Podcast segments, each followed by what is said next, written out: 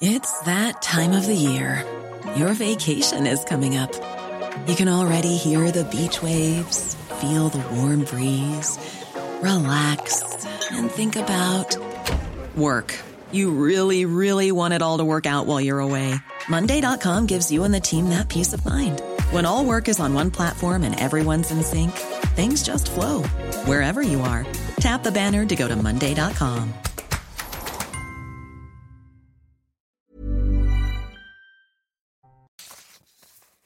CNews 5h59. Merci d'être avec nous. Vous regardez la matinale de CNews. Merci d'être de plus en plus nombreux à vous réveiller avec nous. À la une ce matin, plus de 180 000 personnes dans les rues de France pour dire non à l'antisémitisme. Deux absences remarquées, celle d'Emmanuel Macron et celle de la France insoumise. Il y a huit ans, Paris était attaqué par des terroristes islamistes. C'était le 13 novembre 2015. Aujourd'hui, une stèle en hommage aux victimes va être inaugurée devant le Bataclan. Le témoignage glaçant d'un survivant du massacre du kibbutz de Nir Oz en Israël. La perte de ses proches le hante chaque jour. Vous allez entendre. Et puis l'économie, avec vous Lomique Guillaume, le marché immobilier est grippé. On verra avec vous Lomique quelles sont les propositions des notaires pour relancer les ventes de maisons et d'appartements. Plus de 180 000 personnes ont répondu à l'appel des présidents du Sénat et de l'Assemblée nationale hier. 105 000 Français se sont rassemblés dans les rues parisiennes pour une marche contre l'antisémitisme. Une mobilisation euh, importante alors que les actes anti-juifs explosent dans le pays depuis l'attaque euh, du Hamas en Israël. En tête de cortège, des personnalités euh, politiques comme Nicolas Sarkozy, François Hollande ou encore Elisabeth Borne. Un grand absent, Emmanuel Macron. Le récit est signé Maxime Leguet. Une foule immense qui a répondu présente à l'appel. Réunis pour marcher contre l'antisémitisme, ils étaient plus de 100 000 Français à défiler dans les rues parisiennes. Une mobilisation massive pour témoigner de leur soutien. Montrer qu'on est là, que, euh, que c'est vraiment une cause et une valeur euh, que la République doit, doit soutenir de manière forte. Un élan de fraternité qui a réchauffé le cœur de la communauté juive présente sur place. Ça fait du bien de se sentir soutenu, de voir que tous les Français euh, sont là, quelle que soit leur religion et leur euh, opinion politique. On n'est pas seul, on s'en rend compte. On est heureux aussi de voir que euh, les partis politiques, à part l'extrême gauche radicale et raciste, n'est pas est, rassemblés ce soir. Une unité nationale, mais une déception tout de même, l'absence du président de la République. Ça déçoit beaucoup de, beaucoup de monde ici, pas qu'en France, à l'international. On pensait qu'il allait nous faire, euh, entre parenthèses, une petite surprise. Il ne l'a pas faite. C'est pas terrible. Sur l'ensemble du territoire, ils sont plus de 180 000 manifestants à avoir marché ce dimanche. Voilà, et de nombreuses personnalités étaient présentes dans le cortège parisien. Regardez. On marche pour la liberté, on marche pour la démocratie, pour euh, quelque chose qui ne ressemble pas à ce que à ce qu'on a vécu et en Israël et à ce qu'on vit malheureusement aussi à Gaza. On marche pour quelque chose de plus grand que nous. Aujourd'hui, je suis concerné à double titre euh, parce que je suis juif, mais si demain euh, il s'agissait de défendre euh, des gens qui sont attaqués parce qu'ils sont musulmans, catholiques ou bouddhistes ou que sais-je encore, j'y serai. J'espère que ce ne sera pas juste un coup de projecteur, j'espère qu'il y a quelque chose qui va, qui va j'allais dire, une conscience qui va s'éveiller réellement. Voilà, et dans le cortège, les personnalités politiques ont tenté d'afficher un front uni, même si le RN a été mis à distance, relégué en bout de cortège, Chana. Hein. oui, notamment Marine Le Pen et Jordan Bardella. Tous les partis étaient présents, à l'exception de la France Insoumise. Célia Gruyère. Une unité politique de façade. Dans les rangs de la marche contre l'antisémitisme, les partis politiques défilent séparément.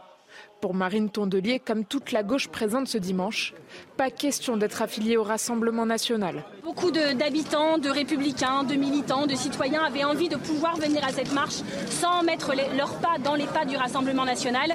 Le cortège que nous avons euh, organisé va le leur permettre et je pense que c'est euh, salutaire. Voilà le sens de notre présence. C'est en queue de cortège que le Rassemblement national défile. Marine Le Pen regrette le sectarisme de la gauche. Il est malheureux qu'un certain nombre de responsables politiques ne se rendent pas compte que ce qui est en train de se dérouler en France nécessite l'unité de l'ensemble du peuple français et qu'ils pourraient pendant quelques heures faire une pause et arrêter leur polémique politicienne. Une marche qui a réuni 105 000 personnes à Paris. Aucun incident n'a été relevé. Yael Braun-Pivet se félicite de cette mobilisation. Je suis heureuse, nous sommes heureux, que nos concitoyens aient répondu très largement à cet appel, car c'est avant tout pour eux que nous avons marché. Tous les partis politiques étaient présents à cette marche, à l'exception de la France insoumise. Voilà, et euh, Yael Braun-Pivet sera l'invité de Sonia Mabrouk à, 8h10. Grande interview, CNews et Europe 1. C'est très important de le, de le préciser, bien sûr. En l'absence du président de la République, c'est Elisabeth Borne qui représentait le gouvernement et l'exécutif dans le, dans le cortège parisien. La Première ministre a tenu à rappeler que l'ensemble des services de l'État étaient pleinement mobilisés dans la lutte contre l'antisémitisme. Écoutez. La République doit protéger tous ses citoyens, que nul ne peut être inquiété en raison de son origine et de sa religion, et qu'avec le gouvernement, avec tous les ministres, nous voulons dire à nos concitoyens de religion juive que nous sommes à leur côté, que nous sommes mobilisés, que nous ne laisserons rien passer. Les policiers, les gendarmes, les magistrats sont très mobilisés pour ne laisser passer aucun message de haine, pour ne laisser évidemment passer aucune violence à l'égard d'un de nos concitoyens parce qu'il est de religion juive.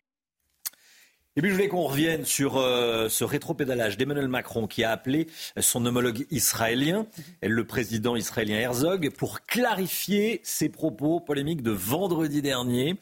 Gauthier Lebret, Emmanuel Macron exhortait Israël d'arrêter de tuer des civils. Et il a préciser sa pensée auprès du président Herzog. Oui, c'est face à la polémique, un rétropédalage en bonne et due forme. Ça avait profondément ému le gouvernement israélien, à la fois effectivement le président et Benjamin Netanyahu, le, Premier ministre. Alors je vous rappelle ce qu'avait dit Emmanuel Macron à la BBC euh, vendredi. De facto, aujourd'hui, les civils sont bombardés, ces bébés, ces femmes, ces personnes âgées sont bombardés et tués. Il n'y a aucune raison à cela et aucune légitimité. Donc nous exhortons Israël d'arrêter. Alors Benjamin Netanyahu avait aussitôt répondu, avait qualifié d'erreur factuelle et morale les propos du président français en expliquant que c'était le Hamas qui se servait des populations civiles comme de boucliers humains. Il disait les crimes que le Hamas commet aujourd'hui à Gaza seront commis demain à Paris, à New York et partout ailleurs dans le monde. Les dirigeants mondiaux doivent condamner le Hamas et non Israël et les propos d'Emmanuel Macron, disait le président israélien qu'il a donc euh, appelé hier soir, ont causé beaucoup de douleur et de contrariété en Israël. Alors le président français, qu'est-ce qu'il a dit à son homologue? C'est ça qui nous intéresse ce matin lors de ce coup de fil hier soir. Il lui a dit qu'il n'accusait pas Israël de porter atteinte intentionnellement aux civils.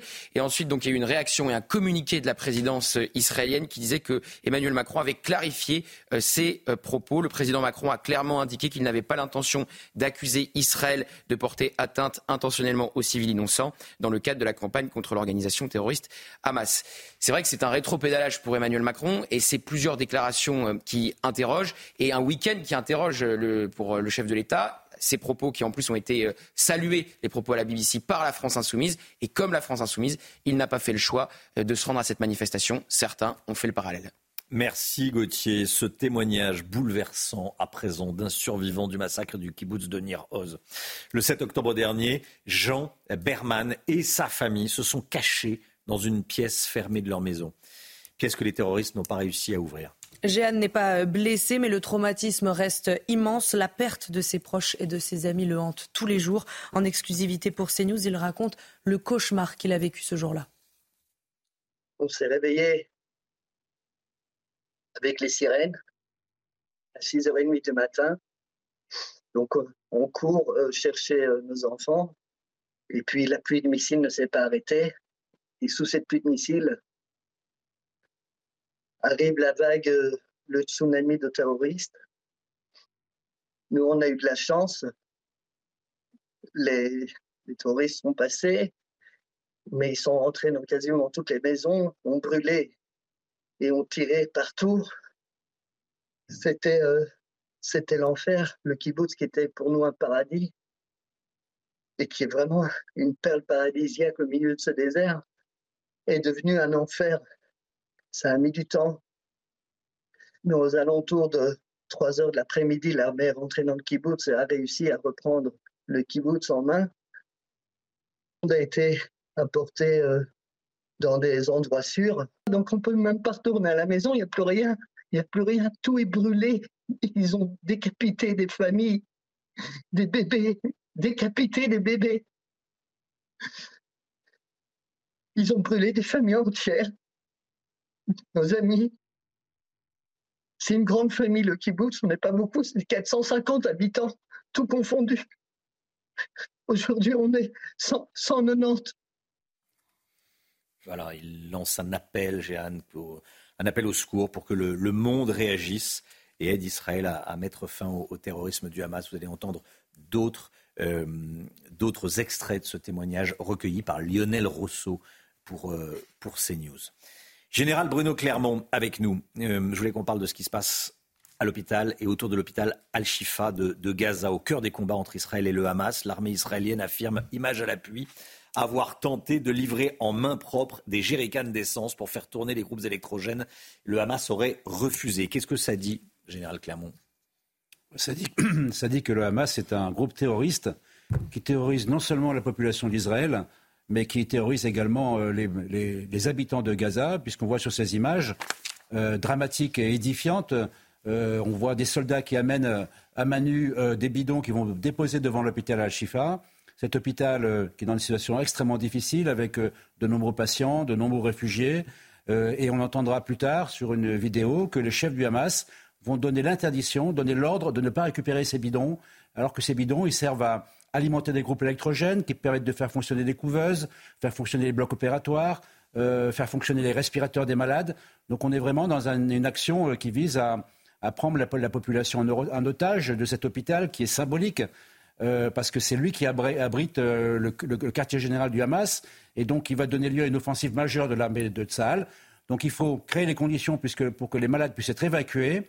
Il y a un, corridor humanitaire qui a été ouvert de l'hôpital vers la mer, de la mer vers le sud de Gaza. Euh, donc on constate que le Hamas est un groupe terroriste qui terrorise aussi la population de Gaza. Je pense que c'est important d'en être conscient et ça c'est une preuve nombreuse que ça démontre. Dernier point, pour la première fois, le représentant, de, et ça rejoint ce que disait tout à l'heure euh, Gauthier sur la position française, le représentant de l'Union européenne, le haut représentant de la diplomatie de l'Union européenne a déclaré hier l'Union européenne condamne l'utilisation par le Hamas d'hôpitaux et de civils comme boucliers humains. C'est la première fois que l'Union européenne prend cette position. Merci beaucoup, Général Clermont. Euh, vous restez bien sûr avec nous. On va euh, parler également du front nord, le front et à la frontière entre le Liban et, euh, et, Israël. Tout d'abord le sport, avec la victoire d'Armel Lecléache cette nuit sur la Jacques Vabre. Retrouvez votre programme de choix avec Autosphère, premier distributeur automobile en France. Victoire d'Armel Lecléache et de Sébastien Josse, Joss cette nuit lors de la Transat euh, Jacques Vabre euh, à la barre du Maxi Banque Populaire. Ils sont arrivés à Fort-de-France à 23h19 heure euh, métropolitaine. Hein. leur course à travers l'Atlantique a duré 14 jours, 10 heures, 14 minutes et 50 secondes. leur premier poursuivant, le SVR Lazartine, n'est arrivé que 5 heures plus tard avec à son bord François Gabard et Tom Laperche. Les deux concurrents ont souvent été au coude à pendant cette course, mais finalement, Armel Lecléache et Sébastien Josse ont fini par creuser l'écart. Vous avez profité de votre programme de choix avec Autosphère, premier distributeur automobile en France. C'est News, restez bien avec nous dans un instant. On reviendra euh, sur ce qui s'est passé il y a 8 ans, le 13 novembre 2015 le terrorisme islamique frappait le sol parisien et notamment sa, sa jeunesse. On va y revenir. Et dans un instant, à tout de suite. C'est News, il est 6h16. Merci d'être avec nous. On est le 13 novembre 2023. Il y a 8 ans, la France était attaquée par des terroristes islamistes. Paris était attaqué. On va y revenir dans un instant. Tout d'abord, le point info. Tout ce qu'il faut savoir ce matin avec vous, Chanel Housteau. La situation toujours inquiétante dans le Pas-de-Calais après une accalmie ce week-end. La pluie est revenue cette nuit. Les précipitations sur des sols déjà saturés devraient monter en intensité jusqu'à demain. Dans ce contexte, les écoles de 279 communes du département resteront fermées aujourd'hui et demain et des centaines de foyers étaient toujours privés d'électricité hier soir. Benjamin Netanyahou évoque un potentiel accord pour libérer euh, des otages du Hamas. Le Premier ministre israélien a été interviewé euh, hier sur la chaîne américaine NBC. Y a-t-il un accord potentiel lui a demandé la journaliste. Cela se pourrait, répond à Benjamin Netanyahou. Mais je pense, le moins je m'exprime sur le sujet, plus j'augmente les chances que cela se matérialise. Et puis Olaf Scholz se dit opposé à un cessez-le-feu immédiat à Gaza. Selon le chancelier allemand, cela permettrait au Hamas de récupérer et de euh, se procurer de nouveaux euh, missiles. Il a en revanche plaidé pour des pauses humanitaires. Avec cette prise de position, Olaf Scholz prend le contre-pied de nombreux pays, notamment la France. Il y a huit ans, jour pour jour, Paris était attaqué. Le 13 novembre 2015, le terrorisme islamiste frappait le sol parisien et sa jeunesse. 130 personnes ont perdu la vie ce jour-là, dont 90 au Bataclan. Et depuis, le public est revenu dans la salle de spectacle, mais n'oublie pas pour autant cette soirée d'horreur. Des commémorations sont prévues aujourd'hui et une stèle mémorielle sera dévoilée dans le jardin juste en face du Bataclan. Le récit de Laurent Sélarié, Dounia Tengour et Tony Pitaro. Sur la façade du Bataclan, cette plaque commémorative rappelle aux passants l'horreur de la soirée du 13 novembre 2015. Venus ce samedi assister à un concert, ces Parisiens se souviennent.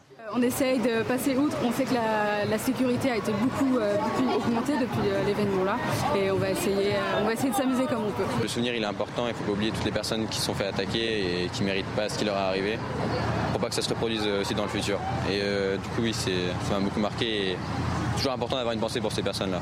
Le copropriétaire de l'établissement veut que le Bataclan continue à vivre. On a fait un an de travaux très importants, on a tout changé là-dedans, on a amélioré, mis, mis, en conformité, etc. Et la salle est reprise et vous voyez qu'il y a du monde et ça fonctionne. Aujourd'hui, une nouvelle stèle mémorielle va être dévoilée dans le jardin face à l'établissement. Sur celle-ci figure le nom des victimes du 13 novembre 2015. Voilà, les cérémonies euh, vont avoir lieu aujourd'hui. Ça va commencer par, le, euh, par une cérémonie au, au, Stade de France.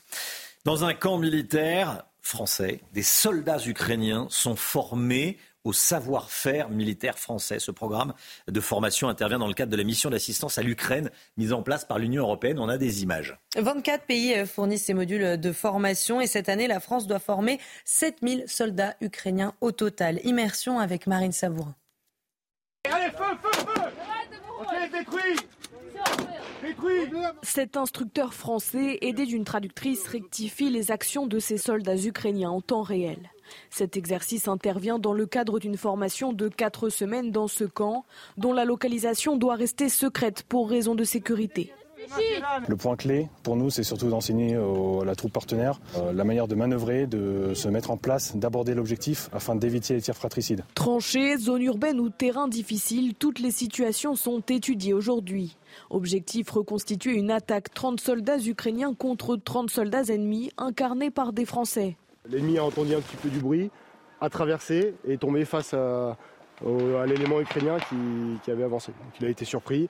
Il y a eu un petit engagement et l'ennemi euh, est parti.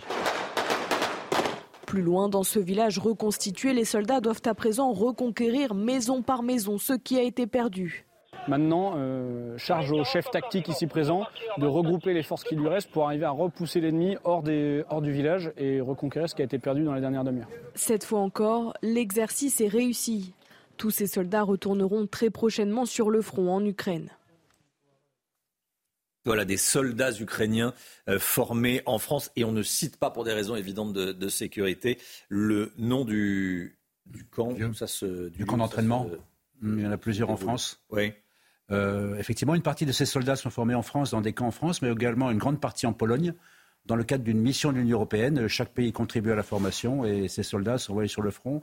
Avec souvent une difficulté, c'est que la formation est vraiment rapide, euh, parfois insuffisante et que ça crée des problèmes sur le front, mais il est mhm. indispensable de les former dans une guerre dont on comprend bien qu'elle va durer encore longtemps. On change totalement de sujet. Madonna de retour en France, Chana. Oui, tout hein à fait. La star de la pop américaine était hier soir à l'Accor Arena pour lancer une série de quatre concerts. Les fans étaient au rendez-vous pour assister au Celebration Tour qui retrace les 40 ans de carrière de Madonna, quand même 40 ans. Et malgré le temps qui passe, l'enthousiasme reste intact. Vous allez voir, nos journalistes ont rencontré quelques fans. Quand ça a été confirmé, euh, on a hurlé de joie, bien sûr, après avoir réussi à avoir les billets. Puis quand ça a été confirmé, du coup. Madonna n'a pas d'âge. ben oui, oui, la preuve, la preuve, la preuve, elle fait, ça le comble. Enfin, pour avoir l'étiquette, c'est compliqué. C'est Madonna, c'est un monument de la musique internationale. Moi, j'ai grandi avec et après, euh, je me suis aussi construit avec ses musiques. Je pense que c'est le genre d'artistes qui auront toujours leur public parce qu'ils ont réussi à les faire grandir et à, à avancer avec eux. C'est ça qui est fort. I hear you call my name and it feels like home. Voilà, pour les fans qui chantent, ça c'est toujours un, c'est toujours un must. Euh... Parfois la file d'attente est longue, donc il faut s'occuper. Ah oui, oui effectivement. c'est l'occasion de répéter avant le concert. Effectivement. Allez, restez bien avec nous dans un instant. Euh, on va parler des idées des notaires pour relancer les ventes dans l'immobilier, les ventes de maisons, les ventes d'appartements. Tout est grippé, les notaires ont des idées pour relancer tout ça. On verra ça avec l'homme Guillaume. A tout de suite. Bon réveil à tous. Votre programme avec les déménageurs bretons, des déménagements d'exception. On dit chapeau les bretons. Information sur déménageurs-bretons.fr. Les notaires, eux aussi, souffrent du ralentissement du marché immobilier, car moins de transactions, ça veut dire moins de travail pour eux. Ils proposent 30 mesures. Les notaires proposent 30 mesures pour relancer les ventes dans le secteur du logement. Le Guillot, quelles sont leurs principales proposition. Dites-nous. Eh bien, on va commencer par la première. Elle concerne les intérêts d'emprunt, puisque vous le savez, hein, le coût du crédit a explosé et pénalise beaucoup les ménages qui veulent euh, emprunter pour se loger. Les notaires voudraient remettre au goût du jour la mesure qu'avait initiée euh, Nicolas Sarkozy en 2007, permettre de récupérer une partie des intérêts versés sous forme de crédit d'impôt sur le revenu. Alors cette mesure, elle avait bien fonctionné, mais elle est assez coûteuse. Les notaires voudraient limiter son impact sur les finances publiques en mettant quelques, euh, quelques garde-fous autour de cette, cette mesure. Il suggère notamment de la limiter aux primo-accédants, c'est-à-dire les, ménages qui réalisent un premier achat euh, immobilier, et puis surtout aux logements qui ont une étiquette énergétique A, B ou C. Quelles autres mesures préconisent-ils ces Alors, Ils disent qu'il faut absolument mettre plus de logements sur le marché pour absorber la demande qui est aujourd'hui euh, difficilement satisfaite.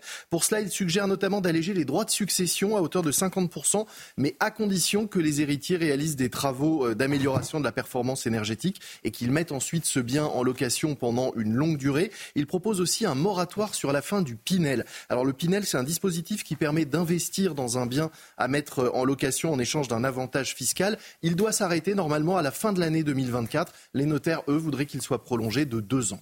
Alors, qu'est-ce qu'ils craignent, les notaires, si ces mesures n'étaient pas adoptées? Eh bien, ils aimeraient bien faire passer ces mesures par amendement, dans le cadre du projet de loi de finances 2024. Sinon, ils disent que le marché risque tout simplement de s'enfoncer encore plus dans la crise, alors que les transactions sont au plus bas depuis 25 ans. L'un des dangers qu'ils pointent, hein, c'est que, faute de soutenir le logement et la construction, les classes moyennes vont se retrouver obligées de se loger à 30 km ou à une heure de leur travail. C'est déjà le cas pour certains aujourd'hui. Ça pourrait être la norme demain. C'était votre programme avec les déménageurs bretons, des déménagements d'exception. On dit chapeau les bretons. Information sur déménageurs-bretons.fr. Le temps tout de suite, Alexandra Blanc. La météo avec Mystérieux Repulpant, le sérum anti-âge global au venin de serpent par Garantia. Retrouvez la météo avec switchassure.fr, comparateur d'assurance de prêt immobilier pour changer en toute simplicité. Encore beaucoup d'eau dans le nord ces prochaines heures, Alexandra Blanc. Hein. Oh oui, en effet, avec un défilé de perturbations cette semaine, et quatre départements restent donc placés sous surveillance pour les crues inondations, notamment la Vendée ou encore les départements du Nord où l'on attend de nouvelles pluies à partir d'aujourd'hui. On va retrouver également de la neige en montagne. On a eu beaucoup de neige euh, ces derniers jours localement. 1,30 m de neige tombée euh, du côté euh, des Alpes. D'habitude, on a seulement 50 cm de neige à cette période de l'année, donc on est vraiment en avance. Mais attention, le risque d'avalanche s'annonce particulièrement marqué aujourd'hui avec le redoux qui va donc se mettre en place et le, manteau neigeux s'annonce donc particulièrement instable. Donc beaucoup de neige en montagne ces derniers jours. Alors au programme aujourd'hui, une nouvelle perturbation qui arrive sur les régions du Nord, nouveaux fronts qui ondulent près des côtes de la Manche actuellement. On retrouve également de bonnes rafales de vent, hein, des vents assez forts, notamment entre la façade atlantique et les côtes de la Manche. On retrouvera également un temps beaucoup plus lumineux en allant vers le golfe du Lion. Et puis dans l'après-midi, vous allez le voir, la perturbation redescend un petit peu plus au sud entre les Charentes, la Vendée ou encore en remontant vers le nord-est. À l'arrière, un ciel de traîne assez peu actif avec localement un temps un peu plus lumineux. Le vent euh, se maintient et vous avez toujours du grand beau temps dans le sud. Côté température, grande, grande douceur euh, ce matin. C'est exceptionnel. 14 hein. à Paris ou encore du côté de La Rochelle. Et dans l'après-midi, dans le sud, les températures seront dignes d'un mois de mai. Regardez ces températures exceptionnellement douces pour la saison. C'est vraiment très, très doux. 24 degrés à Perpignan, 23 degrés à Toulouse. Température digne d'un mois de juin. Dans le sud, vous aurez 22 degrés en Corse et localement jusqu'à 18 degrés à Paris. Des températures donc très douces aujourd'hui. C'était la météo avec switchassure.fr, comparateur d'assurance de prêt immobilier pour changer en toute simplicité. C'était la météo avec Mystérieux Repulpant, le sérum anti-âge global au venin de serpent par Garantia. C'est News, il est 6h30. Merci d'être avec nous. Vous regardez la matinale. À la une ce matin, la lutte contre le trafic de drogue. On est allé à Saint-Ouen, près de Paris. Malgré les efforts de la police, les habitants sont toujours confrontés aux dealers. Vous allez voir. Des manifestations un peu partout dans le pays hier pour dire non à l'antisémitisme. 180 000 personnes au total. Emmanuel Macron a choisi de ne pas y aller. L'armée israélienne est composée de militaires de profession, mais aussi de nombreux réservistes. On entendra dans un instant le témoignage de certains d'entre eux, recueillis par nos envoyés spéciaux. Près de 400 écoles, de la maternelle au lycée, sont fermées ce matin dans le Pas-de-Calais à cause des inondations. Le niveau des fleuves reste haut. On attend des précipitations demain, notamment. Alexandra Blanc avec nous pour un point complet. La matinale CNews au cœur d'un quartier gangréné par le trafic de drogue. On est allé à Saint-Ouen, dans le quartier Charles Schmitt. Depuis trois ans, les autorités mènent une vraie guerre de terrain contre les dealers. Alors, quelle est la situation euh, aujourd'hui? Est-ce que le travail de la police a porté ses fruits? On est retourné sur place. Voyez ce reportage signé Augustin Donadieu et Fabrice Elsner. À première vue, la cité Charles Schmitt à Saint-Ouen semble avoir retrouvé son calme. Trois ans plus tôt, Voici ce que nous avions constaté. Des deals en plein jour et des contrôles systématiques aux entrées de la cité. Aujourd'hui, le trafic n'a pas disparu. Ce matin-là, ils étaient déjà une dizaine de clients à attendre la marchandise. Que là, des fois, ils sont 60 personnes, 60, 80 personnes à attendre. L'État, il faut qu'elle bouge. Même la mairie, il faut qu'elle bouge. On n'est pas en sécurité. La police mène pourtant des opérations de harcèlement sur les points de deal. Cette habitante nous montre même un dispositif de surveillance récemment installé, mais déjà dégradé. Ils ont mis une caméra là-bas. Un dispositif qui semble bien dérisoire face à la puissance du trafic. Il y a trois ans ici, le chiffre d'affaires s'élevait à 30 000 euros par jour. Sincèrement, ça va de plus en plus mal. Ça s'est empiré. Malgré qu'il y a les interventions de police malgré qu'ils sont là 24 euh, sur 24. Ça n'empêche pas que ça continue le, trafic. C'est une vraie catastrophe. C'est pas possible de vivre dans les conditions comme ça. Dans les quartiers alentours, le travail des autorités a commencé à payer. Dans la cité Aragozola, le chiffre d'affaires est passé en trois ans de 50 000 euros par jour à moins de 10 000 euros au quotidien. Voilà, vous avez entendu cette habitante. C'est une catastrophe, nous a-t-elle dit. Ça se euh, dégrade. Donc, malgré les efforts de la police, et la police fait ce qu'elle peut, euh, elle a du mal à contenir le trafic de drogue. Vous avez entendu les sommes, hein. plusieurs dizaines de milliers d'euros euh, par, jour, par jour. c'est, on est alors pas impuissant, mais en tout cas, ça n'avance pas aussi vite que ça le devrait. Euh, ça ne recule pas aussi vite, plus précisément, que ça le devrait. Euh, plus de 180 000 personnes mobilisées contre l'antisémitisme. À Paris, plus de 100 000 à Paris, mais pas que. Beaucoup de rassemblements dans de nombreuses villes en région, Chana. Hein. Il y avait notamment 7 500 personnes à Marseille hier, 7 000 à Toulouse ou encore 5 000 à Strasbourg. Au total, le ministère de l'Intérieur a recensé des rassemblements dans 70 villes en France. Retour sur cette journée avec Maxime Leguet et Jean-Luc Thomas. Ça suffit, l'antisémitisme Un slogan partagé par des milliers de Français dans les quatre coins de l'Hexagone. À Marseille, ils sont près de 7500 à s'être rassemblés, drapeaux tricolores et pancartes dénonçant l'antisémitisme à la main. Même son de cloche à Strasbourg, où près de 5000 manifestants sont venus témoigner leur soutien à la communauté juive. C'est important que tout le monde se déplace, peu importe qui on est, peu importe ce qu'on pense, peu importe ce qu'on pense de toute la situation mondiale mais c'est important d'être là pour les juifs en France. À Toulouse, La place du Capitole a été investie par 7000 manifestants. Un moment d'unité et chargé en émotions important de rappeler les valeurs euh, républicaines que nous devons tous partager, peu importe nos convictions. Euh, nous sommes tous unis ici pour justement euh, créer cette concorde. Et ce qui a été plaisant aujourd'hui, c'est de voir notamment le moment où on a tous chanté la Marseillaise tous ensemble, cette émotion qui a pu surgir de chacun. À Bordeaux, ils étaient près de 3500 à avoir répondu à l'appel. Au total, les Français se sont mobilisés dans plus de 70 villes sur l'ensemble du territoire. Et puis à la marche à Marseille, le sénateur reconquête Stéphane Ravier a été agressé, physiquement pris à partie dans le cortège. Plusieurs personnes l'ont bousculé, créant un mouvement de foule. Deux d'entre elles ont été interpellées par la police. Stéphane Ravier n'est pas blessé, mais a reçu, selon lui, de la farine ou de la cendre. Il sera avec nous, tiens, à 7h30. Stéphane Ravier, sénateur reconquête, euh, en direct avec nous dans la matinale à 7h30. Il va nous raconter ce qui s'est passé. Les opérations de Tsal se poursuivent dans la bande de Gaza, Chana. Oui, aux côtés des militaires de profession, des réservistes appelés ont pris euh, les armes. Nos envoyés spéciaux ont rencontré euh, deux d'entre eux. Reportage exclusif de Stéphanie Rouquier et de Florian Paul. En plein désert du Negev, dans le sud d'Israël, nous retrouvons ces deux réservistes franco-israéliens. Depuis le début de l'offensive terrestre, ils sont engagés dans une unité combattante de Tsahal. On est là pour défendre notre pays. On a un peuple, le peuple d'Israël, que dans ce peuple-là, il y a des juifs, il y a des druzes, il y a des chrétiens, il y a tout le monde. Et il y a beaucoup de peuples dans le monde qui nous suivent, qui comprennent que si demain on ne coince pas ce Daesh Hamas, ce Daesh Hamas arrivera malheureusement en Europe et dans le monde entier et il y aura peut-être personne pour les arrêter. Alors là, on fait un travail, on fait un travail incroyable pour le monde entier, pas seulement pour Israël. On n'a pas le choix. Mobilisés 24 heures sur 24, ces soldats sécurisent les accès de la bande de Gaza les points de passage des militaires qui partent en première ligne. Bien sûr que c'est difficile. On ne va pas dire, on ne va pas se cacher. On ne pourra pas tellement raconter, mais c'est sûr que c'est difficile. Ça se raconte pas? On ne peut pas raconter ça. on va dire que c'est un secret défense. La peur au ventre, on l'a tout le temps. Bien sûr que ça fait peur, mais euh, on est habitué à ça. On n'est pas des héros, on n'essaie pas de jouer aux héros, on essaie d'être là justement pour aider et pour euh, soutenir le pays. Comme eux, plus de 300 000 réservistes ont rejoint les rangs de Tsahal depuis l'attaque du 7 octobre.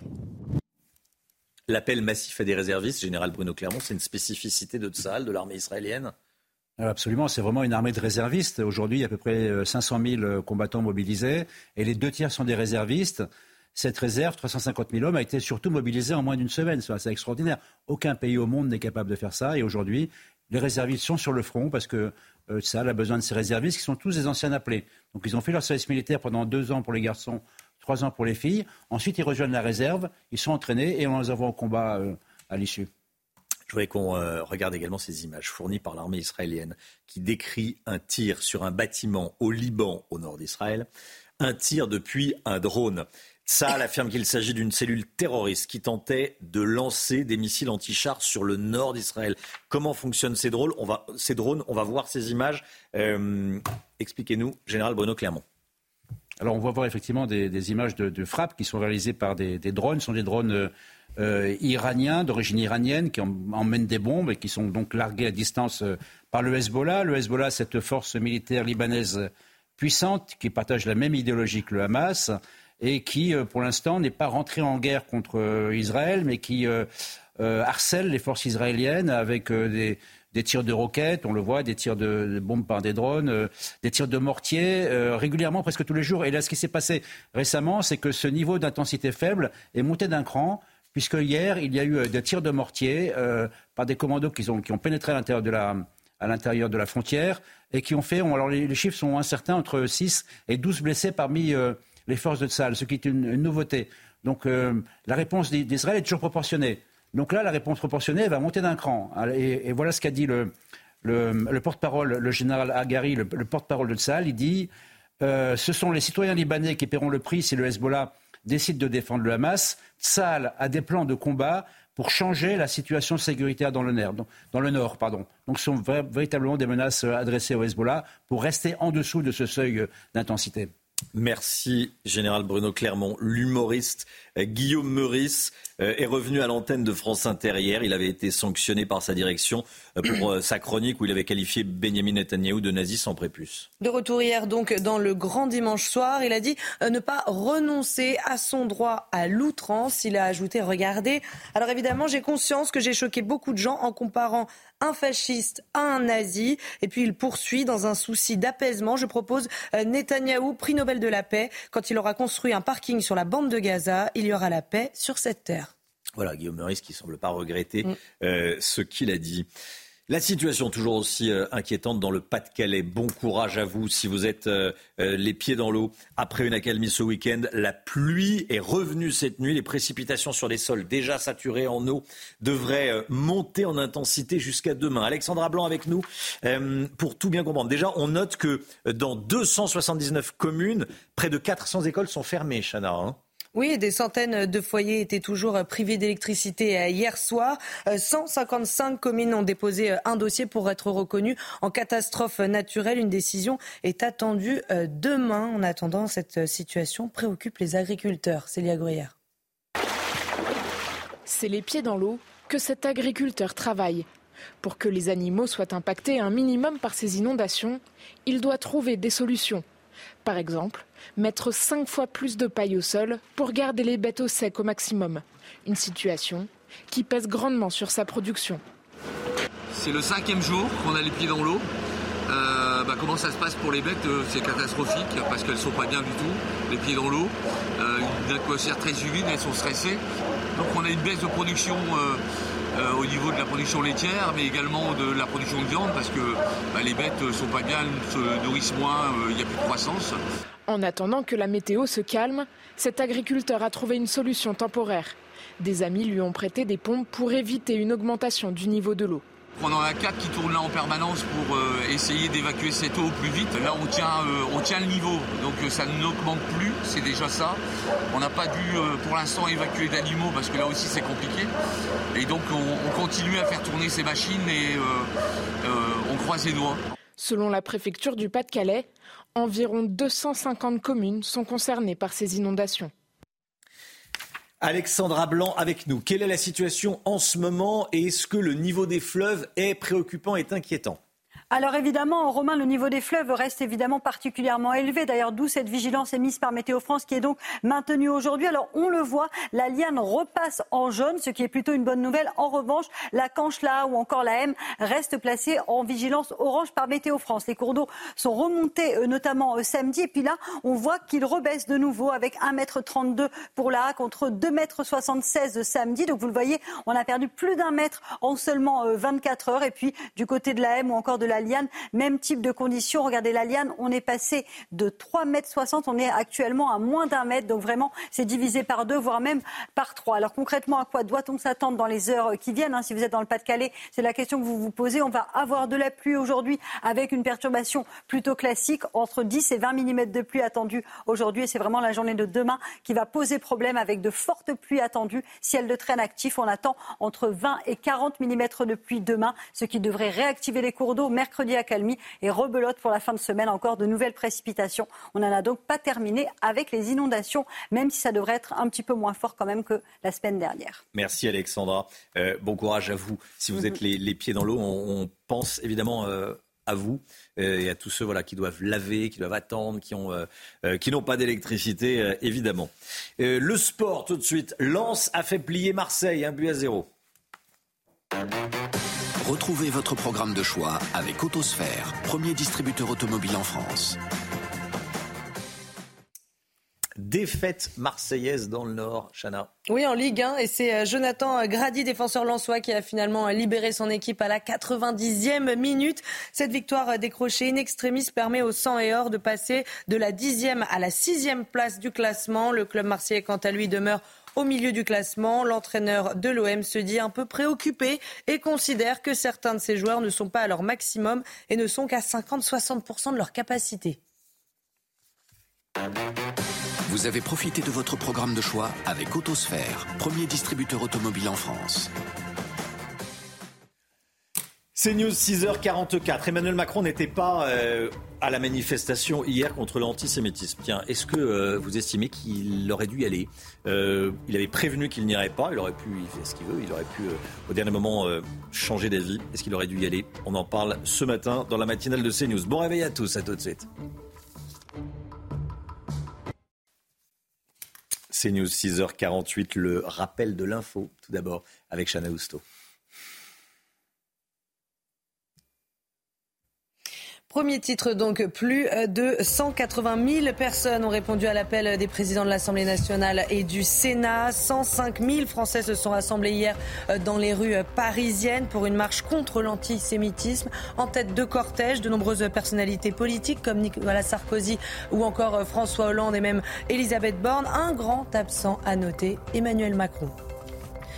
Il y a huit ans, jour pour jour, Paris était attaqué. Le 13 novembre 2015, le terrorisme islamiste frappait le sol parisien et sa jeunesse. 130 personnes ont perdu la vie pendant cette soirée d'horreur, dont 90 au Bataclan. Des commémorations sont prévues aujourd'hui et une stèle mémorielle sera dévoilée dans le jardin installé en face de la salle de spectacle. Et puis en Islande, une ville de 4000 habitants est menacée de destruction par une éruption volcanique. La localité portuaire de Grindavik, à 40 km au sud-ouest de la capitale, a été évacuée euh, samedi matin. Le déplacement du magma euh, sous la croûte terrestre a provoqué des centaines de séismes tout le week-end, ce qui pourrait être le signe d'une éruption volcanique imminente. Les autorités s'inquiètent pour toutes les maisons et les infrastructures de la région. Merci Chana. Bon, il y en a eu un petit souci euh, technique sur les images, mais bon, on vous a vu plus longtemps, bah oui. voilà, c'est le côté positif, c'est qu'on voit plus Chana. Bon, on n'a pas vu les images, mais on a vu Chana. Bon, 6h49, restez bien avec nous. Dans un instant, euh, la France insoumise qui continue de s'en prendre à la marche contre l'antisémitisme. On verra ça avec vous, Gauthier Lebret. À tout de suite. Bon réveil à tous. 6h53, la politique, la France insoumise continue de s'en prendre à la marche contre l'antisémitisme. Gauthier Lebret, la stratégie est claire. Les députés de la France insoumise n'y étaient pas à cette marche. Tous les arguments sont donc bons pour discréditer ce rassemblement. Exactement, Romain. Une manifestation qui a réuni plus de 100 000 personnes à Paris, d'une grande dignité émouvante, qui s'est déroulée dans le calme. C'est forcément étrange pour la France insoumise. Rendez-vous compte, une manifestation sans casse, sans policiers blessés, sans slogan contre les forces de l'ordre, sans voitures brûlées, sans, sans vitrines fracassées. Ils ne sont pas habitués à la France insoumise. Alors le succès de cette manifestation leur est insupportable. Donc effectivement, ils continuent à vouloir la discréditer. Mais ils ont changé euh, de méthode et d'argument. Avant, souvenez-vous, ils expliquaient, Jean-Luc Mélenchon avec son tweet odieux, que c'était un, rassemblement pour euh, soutenir le massacre à Gaza. Il n'était même pas question de la politique de Benjamin Netanyahou dans cette manifestation. Il y avait des pancartes en plus favorables à la paix pas ou très peu de drapeaux israéliens. Jean-Luc Mélenchon a voulu euh, créer la confusion. Il n'y est pas parvenu. C'est raté. Donc les insoumis sont obligés d'innover et même de mentir, de diffamer, comme le député euh, Antoine Léaumont. Regardez ce qu'il a tweeté. Nombreux propos islamophobes tenus à la marche contre l'antisémitisme et relayés par les médias. Défendre les juifs en attaquant euh, les musulmans, c'est ça le projet, dit-il? Remplacer un bouc émissaire par un autre, c'est ça le projet? Écœurant, fier de ne pas être dans ce bourbier. Bon, bah, problème pour Antoine Léaumont. De nombreux participants à cette marche lui ont répondu sur les réseaux sociaux en expliquant qu'il mentait comme Frédéric Ancel, spécialiste du Proche-Orient. Faux, j'y étais de bout en bout et de nombreux collègues universitaires et à d'autres moments et d'autres endroits. Aucun slogan anti-musulman ou hostile aux Palestiniens. Vous êtes pitoyable, encore raté pour les insoumis. Il faut trouver encore une autre méthode pour tenter de discréditer cette marche. L'autre méthode, c'est d'expliquer qu'il y avait peu de monde à cette marche. Oui, alors 100 000 personnes à, à Paris, 180 000 dans toute la France, selon la police. Un échec euh, pour Jean-Luc Mélenchon. Il a tweeté Toute la droite et l'extrême droite, pourtant unis, ont échoué à reproduire les mobilisations euh, générales du passé. Le rejet de l'antisémitisme est plus large en France. Ils l'ont rabougri et rendu ambigu. Alors, plus de 100 000 personnes pour Jean-Luc Mélenchon, c'est un échec. Vous savez combien les insoumis ont réuni de personnes quand c'est eux qui ont organisé une, manifestation contre la réforme des retraites sans les syndicats. 12 000, 12 000 selon la police, 30 000 lors de leur grande manif qui était jugée euh, comme un succès contre la vie chère. Donc Jean-Luc Mélenchon continue, mais c'est toujours raté pour discréditer euh, cette marche. Alors en plus, il a retweeté en disant étrange et considéré comme un succès une marche sans la CGT, ni Force ouvrière, ni Solidaire, ni des dizaines d'associations de défense des droits sociaux qui refusent d'y appeler. Encore un drôle d'argument. Il faut expliquer à Jean-Luc Mélenchon que c'est terminé hein, la mobilisation contre la réforme des retraites. Et oui, on sait que LFI n'y arrive pas, mais un rassemblement sans la, sans la CGT ou Force ouvrière peut être un succès. En encore un argument ni percutant ni convaincant. Et ces attaques font suite à leur tentative de rassemblement au square des martyrs juifs du vélodrome d'hiver qui a été perturbé. Oui, alors hier, c'était vraiment une journée catastrophique pour la France euh, insoumise. Le rassemblement où ils n'étaient pas a été un succès et celui où ils étaient a été une catastrophe qui renvoie à une image d'eux déplorable. Donc hier, vous le voyez sur ces images, plusieurs députés LFI, dont Mathilde Panot, se sont rendus au square des martyrs juifs du Vélodrome d'hiver. Leur idée de rassemblement au même endroit qu'ils ont tenté d'organiser a été interdite par la préfecture. Premier revers, le dépôt d'une gerbe de fleurs a lui été autorisé, sauf que des contre-manifestants sont venus perturber ce rassemblement.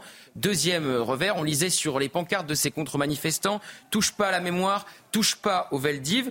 Euh, la tentative de récupération était trop visible et certains contre-manifestants se présentaient comme des descendants de déportés. Mais pour Mathilde Panot, c'était une dizaine d'excités. Décidément, jusqu'au bout, LFI aura été à rebours de ce week-end historique. Merci Gauthier.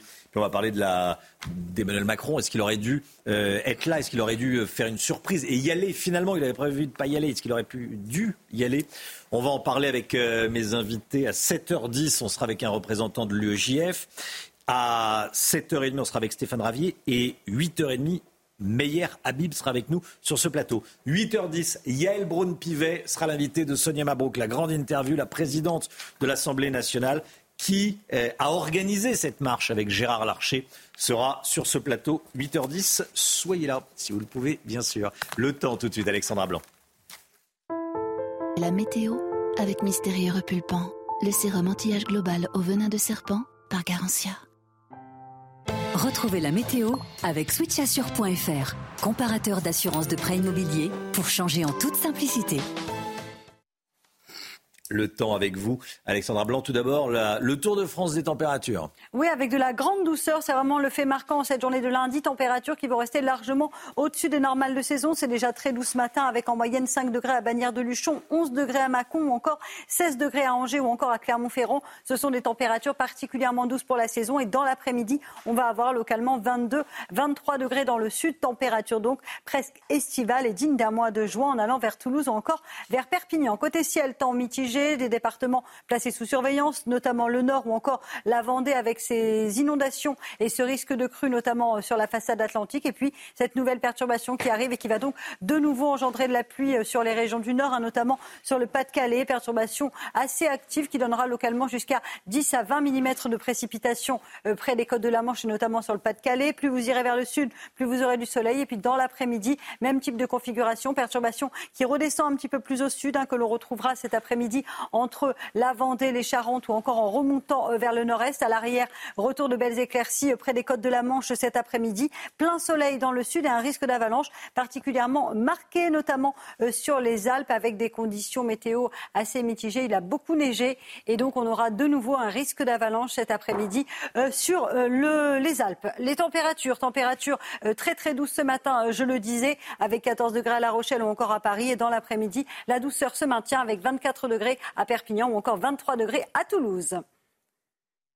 C'était la météo avec switchassure.fr, comparateur d'assurance de prêt immobilier pour changer en toute simplicité. C'était la météo avec Mystérieux Repulpant, le sérum anti-âge global au venin de serpent par Garantia. CNews, il est bientôt 7 heures. Merci d'être avec nous. Merci d'avoir choisi CNews pour démarrer votre journée à la une ce matin. Plus de 180 000 personnes dans les rues de France pour dire non à l'antisémitisme. Deux absences remarquées, celle d'Emmanuel Macron et celle de la France insoumise. On sera dans un instant avec vous, Youssef Murciano. Bonjour. Bonjour. Merci d'être avec nous, secrétaire national de l'Union des étudiants juifs de France. Il y a huit ans, Paris était attaqué par des terroristes islamistes. C'était le 13 novembre 2015. Aujourd'hui, une stèle en hommage aux victimes va être inaugurée devant le Bataclan. Le témoignage glaçant d'un survivant du massacre du kibbutz de Nir Oz en Israël, la perte de ses proches le hante chaque jour, vous allez l'entendre. Plus de 180 000 personnes ont répondu à l'appel des présidents de l'Assemblée nationale et du Sénat. 105 000 Français se sont rassemblés hier dans les rues parisiennes pour une marche contre l'antisémitisme. Une mobilisation importante alors que les actes anti-juifs explosent dans le pays depuis l'attaque euh, du Hamas en Israël. En tête de cortège, de nombreuses personnalités politiques comme Nicolas Sarkozy, François Hollande ou encore Elisabeth Borne. Un grand absent, Emmanuel Macron. Maxime Leguet. Une foule immense qui a répondu présente à l'appel. Réunis pour marcher contre l'antisémitisme, ils étaient plus de 100 000 Français à défiler dans les rues parisiennes. Une mobilisation massive pour témoigner de leur soutien. Montrer qu'on est là, que, euh, que c'est vraiment une cause et une valeur euh, que la République doit, doit soutenir de manière forte. Un élan de fraternité qui a réchauffé le cœur de la communauté juive présente sur place. Ça fait du bien de se sentir soutenu, de voir que tous les Français euh, sont là, quelle que soit leur religion et leur euh, opinion politique. On n'est pas seul, on s'en rend compte. On est heureux aussi de voir que euh, les partis politiques, à part l'extrême gauche radicale et raciste, n'est pas est, rassemblés ce soir. Une unité nationale, mais une déception tout de même, l'absence du président de la République. Ça déçoit beaucoup de, beaucoup de monde ici, pas qu'en France, à l'international. On pensait qu'il allait nous faire, euh, entre parenthèses, une petite surprise. Il ne l'a pas faite. C'est pas terrible. Sur l'ensemble du territoire, ils sont plus de 180 000 manifestants à avoir marché ce dimanche.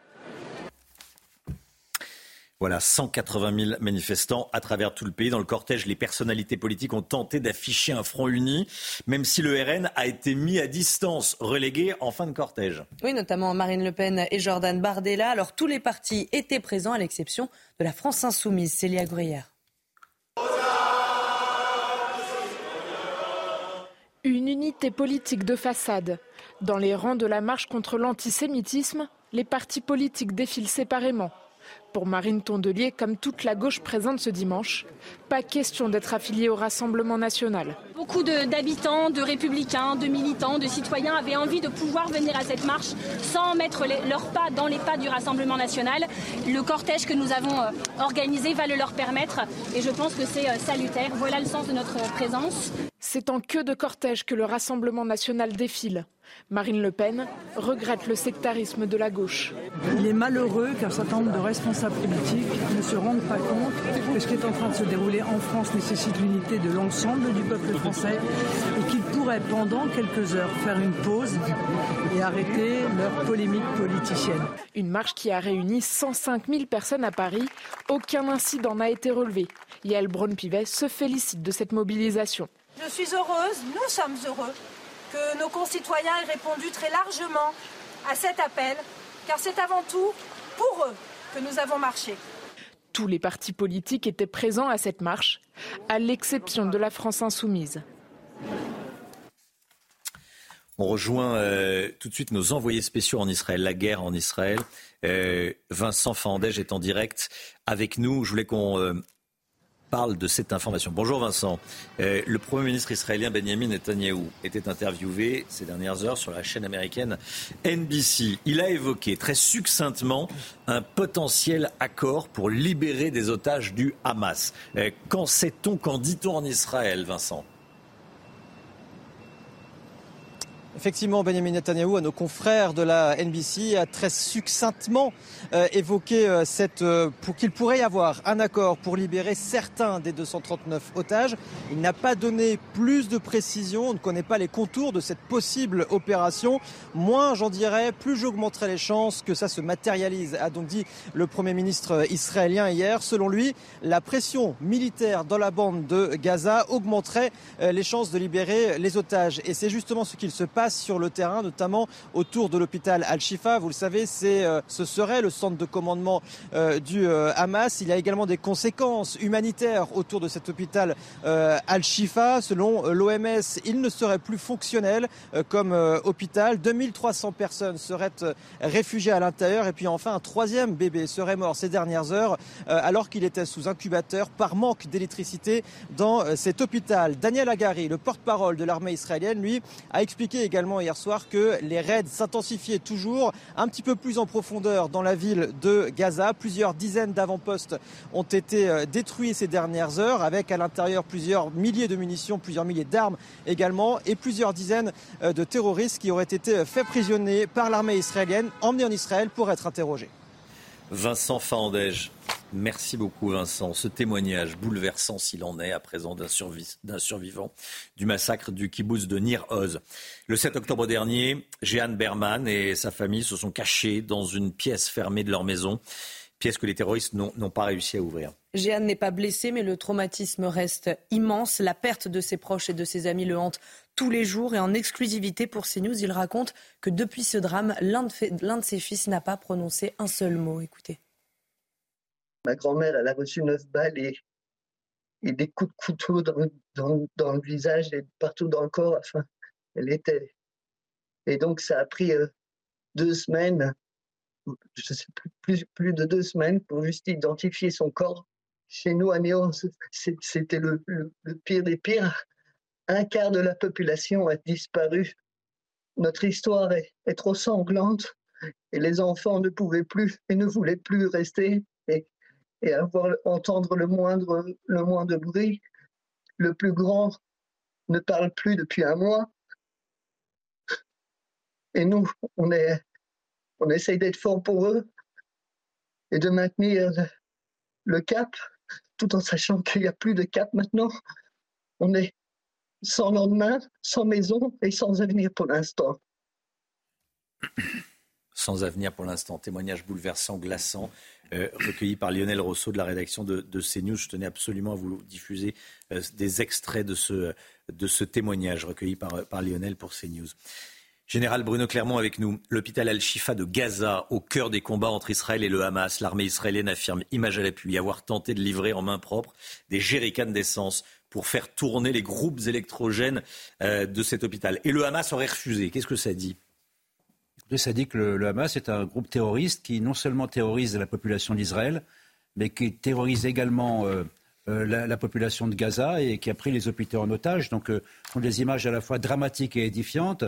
Dramatique parce que cet hôpital a besoin de carburant. Il a besoin de carburant pour faire tourner les, respirateurs, ça a été évoqué, pour faire tourner les blocs opératoires. Il reste encore des centaines de blessés et des réfugiés dans cet hôpital. Et puis c'est édifiant parce qu'on voit bien que la stratégie du Hamas était d'une part de, euh, de prélever le, carburant pour alimenter euh, la ventilation de ces tunnels, et puis d'autre part, c'est priver l'hôpital de, carburant pour qu'on euh, on accuse Israël et qu'on empêche l'évacuation de cet hôpital, alors que l'évacuation de l'hôpital est prioritaire puisque Tzal va mener prochainement une, opération massive parce que sous l'hôpital se trouve le quartier général du Hamas. Donc voilà la situation qui est tragique pour cet hôpital, mais qui est une priorité. Et la priorité aujourd'hui, c'est d'évacuer les blessés et tous les réfugiés qui sont dans l'hôpital. Merci mon général, vous restez bien avec nous, bien sûr. Un mot de sport tout de suite. Retrouvez votre programme de choix avec Autosphère, premier distributeur automobile en France. Victoire d'Armel Lecléache et Sébastien Josse cette nuit dans la Transat Jacques Vabre. À la barre du Maxi Banque Populaire, ils sont arrivés euh, à Fort-de-France en Martinique hier soir à 23h19 heure métropolitaine. Leur course à travers l'Atlantique a duré 14 jours, 10 heures, 14 minutes et 50 secondes exactement. Leur euh, premier poursuivant, le SVR Lazartigue, n'est arrivé que 5 heures plus tard avec à son bord François Gabard et Tom Laperche. Les deux concurrents ont souvent été euh, au coude à coude pendant cette course mais euh, Armel Lecléache et Sébastien Josse ont fini par creuser l'écart. Vous avez profité de votre programme de choix avec Autosphère, premier distributeur automobile en France. 180 000 personnes euh, dans les rues de France pour dire non à l'antisémitisme. Ça, c'était hier. Et maintenant, euh, bilan de cette journée. On va en parler avec vous. Youssef Murciano, bonjour. Bonjour. Rebonjour. Secrétaire national de l'UEJF. On vous retrouve juste après la petite pause publicitaire. L'Union des étudiants juifs de France. À tout de suite. À tout de suite. CNews, il est 7h13. Merci d'être avec nous. Merci d'avoir choisi CNews pour euh, démarrer cette journée et cette semaine. Tout d'abord, le point info avec vous, Chanel Housteau. La situation toujours inquiétante dans le Pas-de-Calais. Après une accalmie ce week-end, la pluie est revenue cette nuit. Les précipitations sur des sols déjà saturés devraient monter en intensité jusqu'à demain.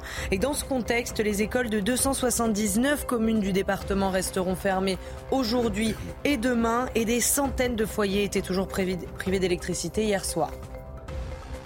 Benjamin Netanyahou évoque un potentiel accord pour libérer des otages du Hamas. Le Premier ministre israélien était interviewé hier sur la chaîne américaine NBC. Y a-t-il un accord potentiel lui a demandé la journaliste. Cela se pourrait, répond Benjamin Netanyahou. Mais je pense, le moins je m'exprime sur le sujet, plus j'augmente les chances que cela se matérialise. Et puis Olaf Scholz se dit opposé à un cessez-le-feu immédiat à Gaza. Selon le chancelier allemand, cela permettrait au Hamas de récupérer et de se procurer de nouveaux missiles. Il a en revanche plaidé pour des pauses humanitaires. Avec cette prise de position, Olaf Scholz prend le contre-pied de nombreux pays, notamment la France. 7h15, Youssef, Youssef Murciano est avec nous, secrétaire national de l'Union des étudiants juifs de France. 180 000 personnes qui manifestent contre la République, contre l'antisémitisme et pour la République. Quel bilan tirez-vous de cette journée? Eh bien, on n'était pas seuls. Voilà. Et ça, c'est déjà un bilan euh, énorme. Il y, a une, blague qui m'est venue ce matin, une blague d'humour juif qui dit, euh, je me permets comme ça. Euh, il y a cinq juifs qui marchent dans la rue et ils croisent cinq antisémites en face d'eux et ils disent changeons, de trottoir, ils sont cinq, nous sommes seuls. Ça, c'est euh, une blague juive pour expliquer la réalité de l'antisémitisme. L'antisémitisme, la peur de l'antisémitisme, c'est la solitude, intrinsèquement. Hier, euh, à Paris, moi j'ai marché, on était 200 euh, 000 dans toute la France, j'ai pas eu peur. Est-ce que vous avez regretté l'absence du président de la République? Alors, je me suis dit, je me suis dit, il aurait pu venir, il aurait pu faire la surprise. Euh, ça m'aurait fait plaisir, ça aurait touché euh, euh, la France qui l'attendait, qui l'attendait ce jour-là. maintenant, le fait d'avoir prévenu qu'il ne venait pas était limite plus bizarre que le fait de ne pas venir du tout. pourquoi est-ce qu'il n'est pas venu à votre Est-ce qu'il a peur je vais, vous dire ce que enfin, j'ai en tête je vais vous poser cette question. Euh, est-ce que vous pensez qu'il n'est pas venu parce qu'il avait peur de diviser? Et, euh, en clair, de donner l'impression, si tant est qu'il y a un camp, mais il n'y en a pas contre l'antisémitisme normalement, mais de diviser les Français Non, non, je pense que, je pense que, là, euh, Emmanuel Macron n'est pas venu. Enfin, il, il, est juste, il est juste pas venu et j'ai pas d'explication majeure pour pour son absence. Je pense qu'il y a d'autres absences qui s'expliquent. Euh, et qui se racontent et qui sont plus intéressantes à observer. Le Rassemblement national lui est venu, il a manifesté contre l'antisémitisme. Est-ce que ça vous satisfait? On va parler des, des juste après, mais sur, sur le RN, est-ce que ça vous satisfait euh, qu'il n'y ait, et d'ailleurs je vous entends là-dessus, plus d'ambiguïté aujourd'hui? Alors moi je pense que l'ambiguïté, elle, euh, elle continue. Moi je pense que le Rassemblement national qui manifeste contre l'antisémitisme, au-delà d'un symbole, c'est aussi des images qui sont un peu terribles. Euh, à Nice, on a vu euh, Vardon euh, défiler contre l'antisémitisme, lui qu'on avait vu il y a quelques Alors, années. Alors précisez qui est député du non, il est pas député. député Reconquête qui est passé de Rassemblement national à Reconquête et qui il y a quelques années faisait la une parce qu'il était il avait fait un salut nazi dans une fête. Là, défiler contre l'antisémitisme, c'est des symboles comme ça qui, qui, qui vont continuer à nous déranger, voilà, qui nous dérangent et qui continueront à nous déranger notre position, elle va pas changer. Euh, euh, voilà. Sur la France insoumise, euh, qui, a, qui, a, décidé de, ne pas y aller. Plus que ça, qui a décidé de ne pas y aller, qui a décidé de faire un dépôt de gerbes devant, devant le vélodrome d'hiver le matin à 11h. Enfin, j'ai l'impression que tout est dit. Là, le rassemblement, la, la, France insoumise dit je préfère les juifs morts aux juifs vivants qui se défendent. C'est le message envoyé par la France Franchement, moi, euh, quand, j'ai vu ce quand j'ai vu ce dépôt de gerbe là, je me suis dit mais en fait, voilà, c'est ça. On, va euh, les, juifs qui sont morts, qui peuvent plus parler, euh, qui sont dont il faut raviver la mémoire, on y va. Mais par contre, les juifs attaqués par les fondamentaux les fondamentaux islamistes maintenant, ça ne marche pas. On peut pas les défendre. Quel peut être l'effet de cette manifestation sur l'antisémitisme, j'allais dire au quotidien? Il y a eu ce mouvement, il y a eu ce message. Vous allez dire, on n'est pas seul. Euh, la communauté juive, euh, les Français juifs, les Juifs de France se disent, on n'est pas seul. Voilà. Et maintenant, j'allais dire. Et déjà dans un cercle d'une sorte d'angoisse euh, hmm. où l'antisémitisme nourrit la peur de l'antisémitisme et la peur de l'antisémitisme nourrit l'antisémitisme. J'espère que cette marche-là, elle, va, elle va, la couper, ce, elle va couper ce cercle-là. Euh, déjà, c'est quelque chose d'énorme. Et ensuite, au quotidien, quand on est juif et qu'on euh, seul juif dans un espace, à l'université, au travail, etc., savoir qu'il y a potentiellement autour de nous des gens qui étaient à cette manifestation-là, ça rassure, ça calme et ça permet euh, de pouvoir parler, de pouvoir dire l'antisémitisme aussi euh, qu'on ressent ou qu'on subit. Youssef Murciano avec nous ce matin dans la matinale de CNews. Merci d'être venu sur le plateau de CNews. Bonne journée à vous. Dans un instant, l'économie avec le Guillaume. On va parler des allocations chômage, ce qui pourrait changer en janvier. Tout ce qui pourrait changer en janvier. Ça sera juste après la petite pause publicitaire. À tout de suite. Votre programme avec les déménageurs bretons, des déménagements d'exception. On dit chapeau les bretons. Information sur déménageurs-bretons.fr. On va parler allocation chômage. Vendredi, les partenaires sociaux ont enfin réussi à s'entendre sur les futures règles de financement de l'UNEDIC, l'assurance chômage, pour euh, l'année prochaine, pour 2024. Que prévoit cet accord, l'ami Guillaume? On va rappeler en deux mots comment Hmm. ça fonctionne. hein. L'assurance chômage, elle est gérée à la fois par le patronat et euh, les syndicats. Le gouvernement leur avait demandé de se mettre d'accord sur de nouvelles règles. Évidemment, les syndicats voulaient donner plus de droits euh, aux chômeurs. Le patronat voulait limiter le coût des cotisations euh, chômage. Et le gouvernement, au milieu, avait décidé, leur avait dit qu'il fallait qu'ils s'entendent, mais sans continuer à creuser le déficit de l'UNEDIC, l'assurance chômage, qui est déjà abyssal. Une fois qu'on a dit ils ont discuté, ils se sont mis d'accord avec quelques petites avancées. La première, il fallait normalement, il faut normalement avoir travaillé six mois au cours des 24 derniers mois pour avoir le droit euh, de toucher une allocation chômage. À partir de janvier, cinq mois suffiront. C'est la décision euh, qui a été prise, mais pas pour tout le monde, seulement pour les personnes qui se retrouvent pour la première fois au chômage et pour les saisonniers. Mais en tout, plusieurs milliers de personnes pourraient être concernées et donc avoir le droit à des allocations euh, chômage, alors que jusqu'ici, elles n'y avaient pas droit.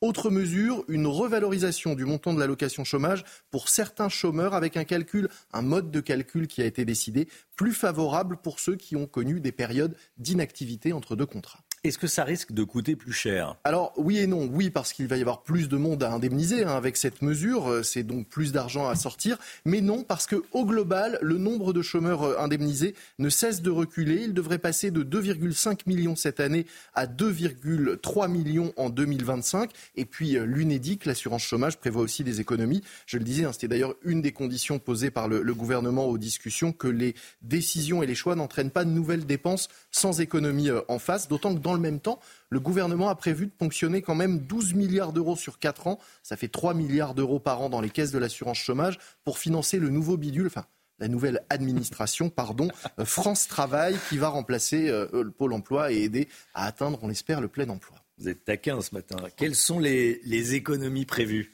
Alors, s'il faut avoir travaillé 5 mois au lieu de 6 pour bénéficier des allocations, la durée d'indemnisation minimum, minimale va elle aussi euh, être réduite. Elle va passer de 6 mois à 5 mois. Et puis, autre mesure, désormais, tous les mois vont faire 30 jours pour l'assurance chômage. En clair, les allocations seront versées pour 30 jours tous les mois, même si les mois euh, durent 31 jours. Ça fera économiser quand même 950 millions d'euros sur 4 ans. Ça représente une baisse de 30 euros par mois en moyenne pour les, allocataires, à raison de 5 jours de moins euh, sur l'année. Et puis enfin, avec le recul de l'âge légal de départ à la retraite, l'assurance chômage ne devrait plus autant indemniser les fins de carrière. Là encore, ce sont des économies de 440 millions d'euros.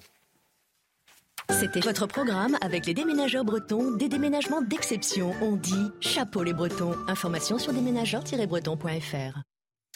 Cette information qui tombe à l'instant, le président euh, Macron reçoit ce matin les représentants des cultes à l'Élysée au lendemain des manifestations contre l'antisémitisme et après avoir euh, lancé lui-même un, appel à l'unité du pays dans une lettre aux, Français. Réception ce matin des représentants des cultes, donc des religions, euh, à 9h30 à l'Élysée. Euh, Emmanuel Macron a choisi de ne pas y aller à la, à la manifestation, hein, euh, Gauthier Lebret. Exactement. Cette lettre où il appelait les Français à se mobiliser contre l'antisémitisme, publiée hier dans les colonnes du Parisien. Donc effectivement, euh, cette réunion euh, qui a lieu euh, ce matin, oui, en miroir avec la décision d'Emmanuel Macron euh, de ne pas aller à cette manifestation pour, c'est ce qu'on comprenait euh, du côté de l'Élysée, ne pas diviser. C'est vrai que ça, ça avait choqué, ça avait interrogé, parce que comment peut-on diviser un pays quand on se rend à une manifestation contre l'antisémitisme? Qu'est-ce que ça sous-entend de dire cela? Ça devrait pas diviser. Ça ne Oui. devrait pas diviser, oui, effectivement, la lutte contre l'antisémitisme. Donc le choix d'Emmanuel Macron a interrogé, surtout que euh, c'est Mm. un choix fait euh, en même temps par la France insoumise.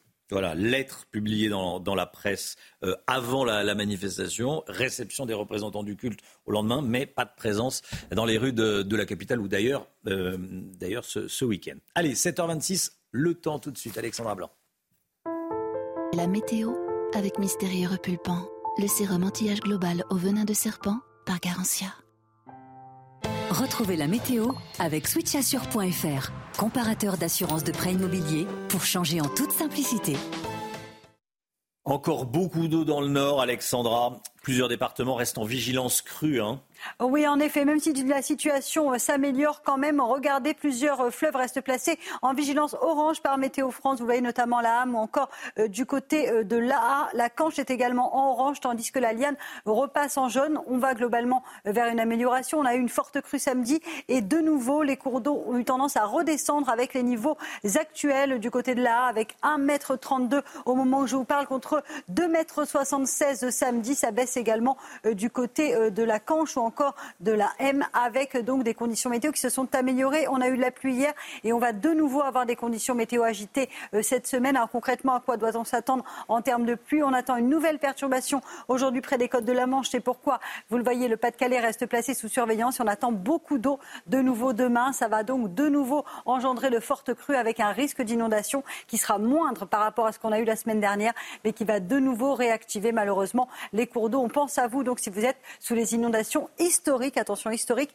du Pas-de-Calais. Alors au programme aujourd'hui, nouvelle perturbation qui donne donc de la pluie ce matin sur les régions du Nord, notamment le Pas-de-Calais, la côte d'Opale ou encore en redescendant vers la Bretagne. Plus vous irez vers le sud, plus vous aurez du beau temps. Attention également au risque d'avalanche en montagne, c'est important de le souligner. On a eu beaucoup de neige ces derniers jours et donc, conséquence avec le redoux, le manteau neigeux est instable. Dans l'après-midi, la perturbation progresse un petit peu plus au sud, entre la Vendée, les Charentes ou encore en remontant vers le nord-est. Elle est accompagnée de bonnes rafales de vent, tandis qu'à l'arrière, on retrouve quelques éclaircies entre la Bretagne et les régions du Nord. Tant mieux, c'est une bonne nouvelle. Du soleil dans le sud. Côté température, grande, grande douceur aujourd'hui. Vraiment 14 degrés à Paris ou encore 14 degrés à La Rochelle ce matin, 12 degrés à Bordeaux. Et dans l'après-midi, les températures sont dignes d'un mois de juin dans le sud. Si vous êtes à Toulouse, vous aurez 23 degrés. Si vous êtes à Perpignan, vous aurez 24 degrés avec en prime du soleil, 22 degrés en Corse, 19 degrés à Clermont-Ferrand, 18 à Paris et 16 degrés à Lille. Température largement au-dessus des normales de saison qui devraient baisser à partir de mercredi et tout un défilé de perturbations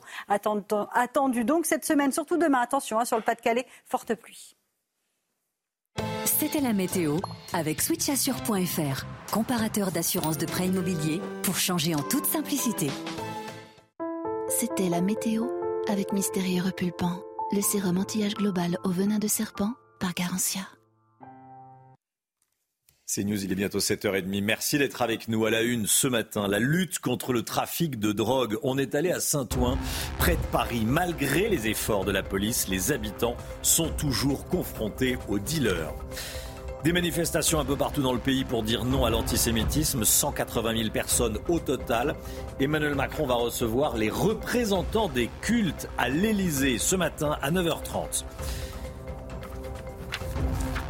Stéphane Ravier, agressé pendant la manifestation contre l'antisémitisme à Marseille. Ça s'est passé hier. L'agression du sénateur Reconquête a provoqué un mouvement de foule, mais les choses sont vite rentrées dans l'ordre. Stéphane Ravier qui sera en direct avec nous dans un instant. A tout de suite, monsieur le sénateur. La matinale au cœur d'un quartier gangréné par le trafic de drogue. On est allé à Saint-Ouen, dans le quartier Charles Schmitt. Depuis trois ans, les autorités mènent une vraie guerre de terrain contre les dealers. Alors, quelle est la situation aujourd'hui? Est-ce que le travail des policiers a porté ses fruits? On est retourné sur place. Voyez ce reportage d'Augustin Donadieu et de Fabrice Elsner. À première vue, la cité Charles Schmitt à Saint-Ouen semble avoir retrouvé son calme. Trois ans plus tôt, Voici ce que nous avions constaté. Des deals en plein jour et des contrôles systématiques aux entrées de la cité. Aujourd'hui, le trafic n'a pas disparu. Ce matin-là, ils étaient déjà une dizaine de clients à attendre la marchandise. Que là, des fois, ils sont 60 personnes, 60, 80 personnes à attendre. L'État, il faut qu'elle bouge. Même la mairie, qu'elle bouge. On n'est pas en sécurité. La police mène pourtant des opérations de harcèlement sur les points de deal. Cette habitante nous montre même un dispositif de surveillance récemment installé, mais déjà dégradé. Ils ont mis une caméra là-bas. Un dispositif qui semble bien dérisoire face à la puissance du trafic. Il y a trois ans ici, Le chiffre d'affaires s'élevait à 30 000 euros par jour. Sincèrement, ça va de plus en plus mal. Ça s'est empiré. Malgré qu'il y a les interventions de police, malgré qu'ils sont là 24 sur 24, ça n'empêche pas que ça continue le, le trafic. C'est une vraie catastrophe. C'est pas possible de vivre dans les conditions comme ça. Dans les quartiers alentours, le travail des autorités a commencé à payer. Dans la cité Aragozola, le chiffre d'affaires est passé en trois ans de 50 000 euros par jour à moins de 10 000 euros au quotidien. Vous avez entendu ces témoignages, hein, cette dame qui dit ça empire, ça va de plus en plus mal, euh, on se sent seul. Après, ça, euh, ça suscite des dizaines de milliers de chiffres d'affaires, entre guillemets, euh, chaque jour. Donc dès que les, policiers ont arrêté quelques dealers, hop, il y en a d'autres qui arrivent. Vous avez vu ce qu'ils font avec la caméra. Général Clermont, ça vous... Ah ben c'est catastrophique. c'est la première cause de l'insécurité en France. Bah, oui. Et c'est pas aux trafiquants qu'il faut s'attaquer, c'est aux chefs des réseaux. Et les chefs des réseaux, ils sont pas en France. Ils sont de l'autre côté de la Méditerranée. Souvent, effectivement. Euh, plus de 180 000 personnes mobilisées contre l'antisémitisme à Paris, mais pas uniquement, Chana. Hein. Oui, il y avait également 7500 euh, personnes à Marseille hier, 7000 à Toulouse ou encore 5000 euh, à Strasbourg. Au total, le ministère de l'Intérieur a recensé des rassemblements dans 70 villes en France. Retour sur cette journée avec Maxime Leguet et Jean-Luc Thomas.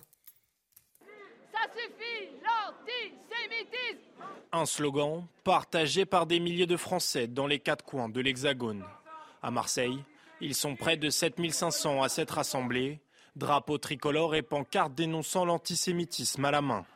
Même son de cloche à Strasbourg, où près de 5000 manifestants sont venus témoigner leur soutien à la communauté juive. C'est important que tout le monde se déplace, peu importe qui on est, peu importe ce qu'on pense, peu importe ce qu'on pense de toute la situation mondiale, mais c'est important d'être là pour les juifs en France. À Toulouse, la place du Capitole a été investie par 7000 manifestants. Un moment d'unité et chargé en émotions. C'est important de rappeler les valeurs euh, républicaines que nous devons tous partager, peu importe nos convictions. Euh, nous sommes tous unis ici pour justement euh, créer cette concorde. Et ce qui a été plaisant aujourd'hui, c'est de voir notamment le moment où on a tous chanté la Marseillaise tous ensemble, cette émotion qui a pu surgir de chacun. À Bordeaux, ils étaient près de 3500 à avoir répondu à l'appel. Au total, les Français se sont mobilisés dans plus de 70 villes sur l'ensemble du territoire. Et le sénateur Reconquête Stéphane Ravier a été agressé pendant la marche à Marseille, euh, agressé euh, physiquement, physiquement pris à partie dans le cortège. Plusieurs personnes l'ont bousculé, créant un, un, mouvement de foule. On va regarder les images. Merci Stéphane Ravier d'être en direct avec nous ce matin. Bon, racontez-nous ce qui s'est passé. On le voit sur ces images. Comment vous l'avez vécu et qu'est-ce que vous avez vécu exactement? Euh, il ne s'agit pas de plusieurs personnes, il s'agissait d'une seule personne. Mmh. Il, y avait, euh, il, y avait un compère non loin de là, mais euh, l'agresseur était, était isolé. bon, il s'est précipité vers moi, me, couvrant de cendres et une empoignade s'en est suivie, une empoignade, je dirais, virile. mais il s'agit encore une fois d'un acte isolé de, militants d'extrême gauche bien connu des services de police. Il ne s'agit donc euh, aucunement euh, d'une personne issue de la communauté juive. Je précise que j'ai reçu le soutien de l'ensemble des, euh, des, représentants des partis politiques présents à cette manifestation. J'ai reçu le soutien des représentants de la communauté juive. Donc encore une fois, cet acte est, le, le, comment à l'initiative euh, d'un militant d'extrême gauche qui a dû entendre l'appel de M. Mélenchon. Ah, vous pensez que euh, il a été, euh, comment dire, excité par les positions de la France insoumise? Bah, Écoutez, ça y ressemble, hein, ça y ressemble. ça s'inscrit dans la droite ligne de, de l'appel à, la, à, la, à la haine de M. Mélenchon. Et euh, on est habitué, malheureusement, euh, c'est malheureusement une habitude à Marseille que d'être agressé par, euh, par les militants d'extrême gauche. Mais bon, moi, je, je dirais que on est habitué à la violence de l'extrême gauche, mais en ce qui me concerne, c'est la première fois que j'en suis que j'en suis la cible. S'il s'il il manifeste comme ça des actes de violence de façon récurrente, c'est parce que l'extrême gauche bénéficie dans ce pays d'un d'un véritable laxisme du, pouvoir crois qu'il y a euh, suffisamment de, preuves qui devraient conduire M. Darmanin à dissoudre bon nombre de, ces associations, mais qui, encore, encore hier, font preuve d'une violence, comme ça, alors, une, en pleine manifestation, devant des centaines, devant des milliers de témoins, sans qu'ils soient inquiétés, tellement pas inquiétés, permettez-moi de vous dire qu'il n'est même pas passé par la case garde à vue, ce monsieur. moi, j'étais sain de mon écharpe. Il a hurlé mon nom euh, en même temps qu'il m'agressait, donc euh, on ne peut pas, imaginer qu'il se soit trompé. Donc il a bien identifié Stéphane Ravier en tant qu'élu parlementaire. Eh bien, il n'a même pas été mis en garde à vue. Voilà la réalité du laxisme dans ce pays, ce qui permet à, tous ces excités d'extrême gauche eh d'aller chaque jour un petit peu plus loin dans la violence. Stéphane Ravier, euh, Emmanuel Macron n'était pas à la manifestation hier. Il a écrit une lettre euh, publiée dans, la presse ce week-end et il va recevoir ce matin les représentants euh, des différentes religions. Comment est-ce que vous jugez l'attitude du président de la République? Est-ce qu'il aurait dû aller manifester? Le président de la République restera le président des occasions manquées, le président et notamment tout au long de son mandat ou de ses mandats, euh, le président euh, de l'occasion de réunir les Français qu'il aura à chaque fois euh, aura à chaque fois manqué. C'est le président de la division. Il aura divisé les, jeunes et les, moins jeunes, les hommes et les femmes. Il n'aura cessé d'insulter les Français, de les diviser jusqu'à ne pas participer à cette manifestation d'unité nationale, d'union nationale. Moi, vous savez, j'avais mon écharpe, mais euh, c'est surtout en tant, que, en tant que citoyen que je me suis euh, rendu à cette manifestation, à ce rassemblement. Il en manquait, il en manquait, j'allais dire, il en manquait deux, surtout un, le président lui-même. Bon, ben, c'est à l'image du personnage. Stéphane Ravier, sénateur reconquête des Bouches-du-Rhône, en direct avec nous ce matin dans la matinale. Merci Stéphane Ravier. Et bonne journée à vous. Général Bruno Clermont, euh, avec nous ce matin. Je voulais qu'on revienne sur ces images fournies par l'armée israélienne qui décrit un tir sur un bâtiment au Liban, au nord d'Israël. Un tir depuis un drone. Tsahal affirme qu'il s'agit d'une cellule terroriste qui tentait de lancer des missiles anti-chars sur le, sur le nord d'Israël. Euh, comment fonctionnent ces drones et qu'est-ce que ça dit de ce qui se passe sur le front nord? Le, Hezbollah qui, euh, qui, mène des actions offensives contre Tsahal dans le nord d'Israël, donc au sud du Liban, dispose d'un tas de moyens. C'est une force armée puissante, en partie de drones euh, iraniens. Euh, en grand nombre, qui sont des drones qui permettent à la fois de faire du renseignement, mais également de délivrer des munitions de manière précise. C'est ce qu'ils ont utilisé hier. Hier, il s'est passé habituellement, il y a toujours des accrochages entre le Hezbollah et Saal dans le nord du Liban, des accrochages dont, les réactions sont à peu près mesurées et maîtrisées si ce n'est que hier, elles ont une ampleur euh, beaucoup plus importante, avec euh, en particulier des attaques de drones, mais également des attaques aux mortiers qui ont fait, selon les chiffres, on n'a pas, les chiffres, entre, entre 6 et 12 blessés parmi les Israéliens, ce qui est exceptionnel. Jusqu'à présent, il n'y avait pas de blessés. Il y avait destruction de matériel et pas de blessés. Donc ça entraîne, ça a entraîné une réaction, une déclaration du porte-parole euh, de Saal qui a déclaré que dans ces conditions, l'armée israélienne allait envisager des, opérations de plus grande envergure sur le Liban et sur le Hezbollah. Donc affaire à suivre. Mais le but du jeu, c'est que les tensions restent maîtrisées pour qu'il n'y ait pas d'escalade et aucun des deux camps n'a intérêt à une escalade dans la région. Merci beaucoup, mon général. Restez bien avec nous sur CNews. Il est 7h40. Euh, dans un instant, l'économie.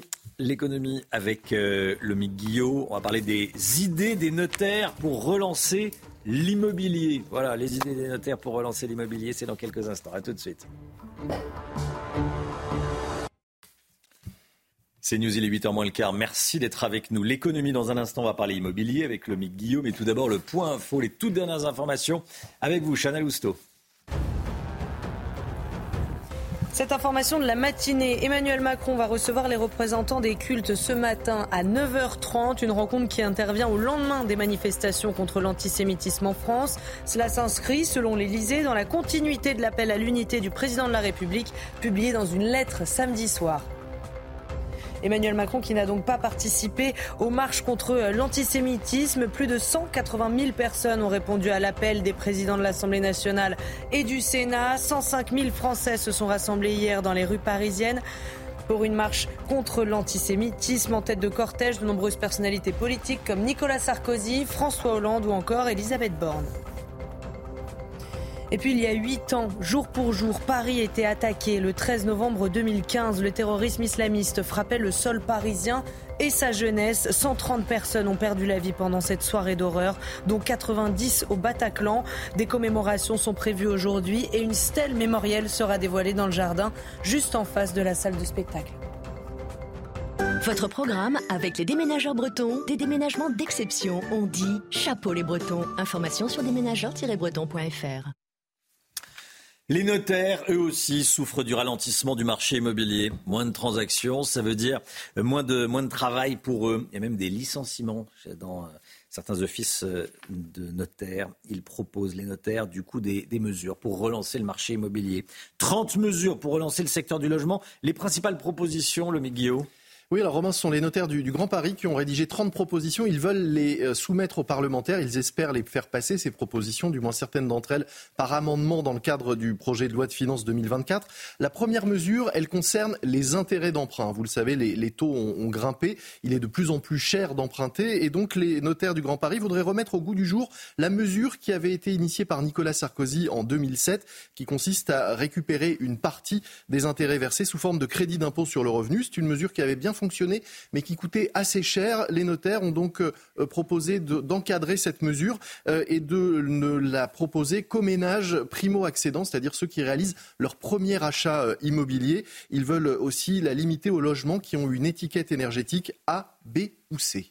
Quelles sont les autres mesures qu'ils préconisent Eh bien, ils disent, ces notaires, qu'il faut absolument mettre plus de logements sur le marché pour absorber la demande qui n'est aujourd'hui euh, tout simplement pas satisfaite. Pour cela, ils suggèrent notamment d'alléger les droits de succession à hauteur de 50% si les héritiers d'un bien s'engagent à réaliser des travaux d'amélioration euh, énergétique et à mettre ce bien en location pour une longue durée. Ils proposent aussi un moratoire sur la fin du dispositif Pinel. C'est un dispositif qui permet d'investir dans des biens à mettre en location en échange d'un avantage euh, fiscale. Normalement, ce dispositif Pinel doit s'arrêter fin 2024. Les notaires, eux, proposent de le prolonger pour au moins deux ans.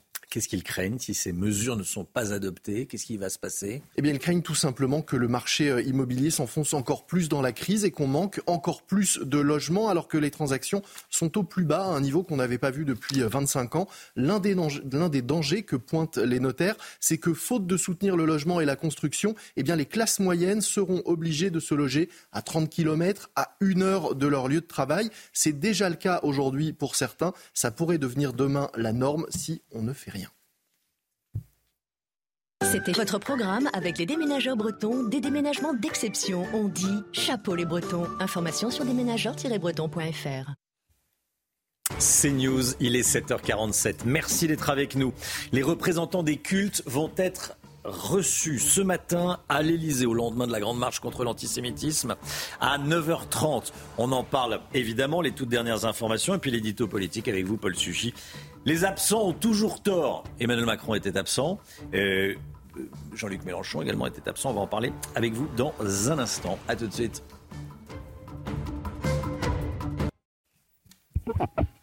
7h51, merci d'être là. Paul Sugy est avec nous. Bonjour Paul. Bonjour Romain. La marche d'hier contre l'antisémitisme s'est déroulée dans le calme. On a vu une foule impressionnante qui a dénoncé la montée des actes haineux envers les juifs. C'est un succès selon vous? Oui, je crois qu'on peut le dire.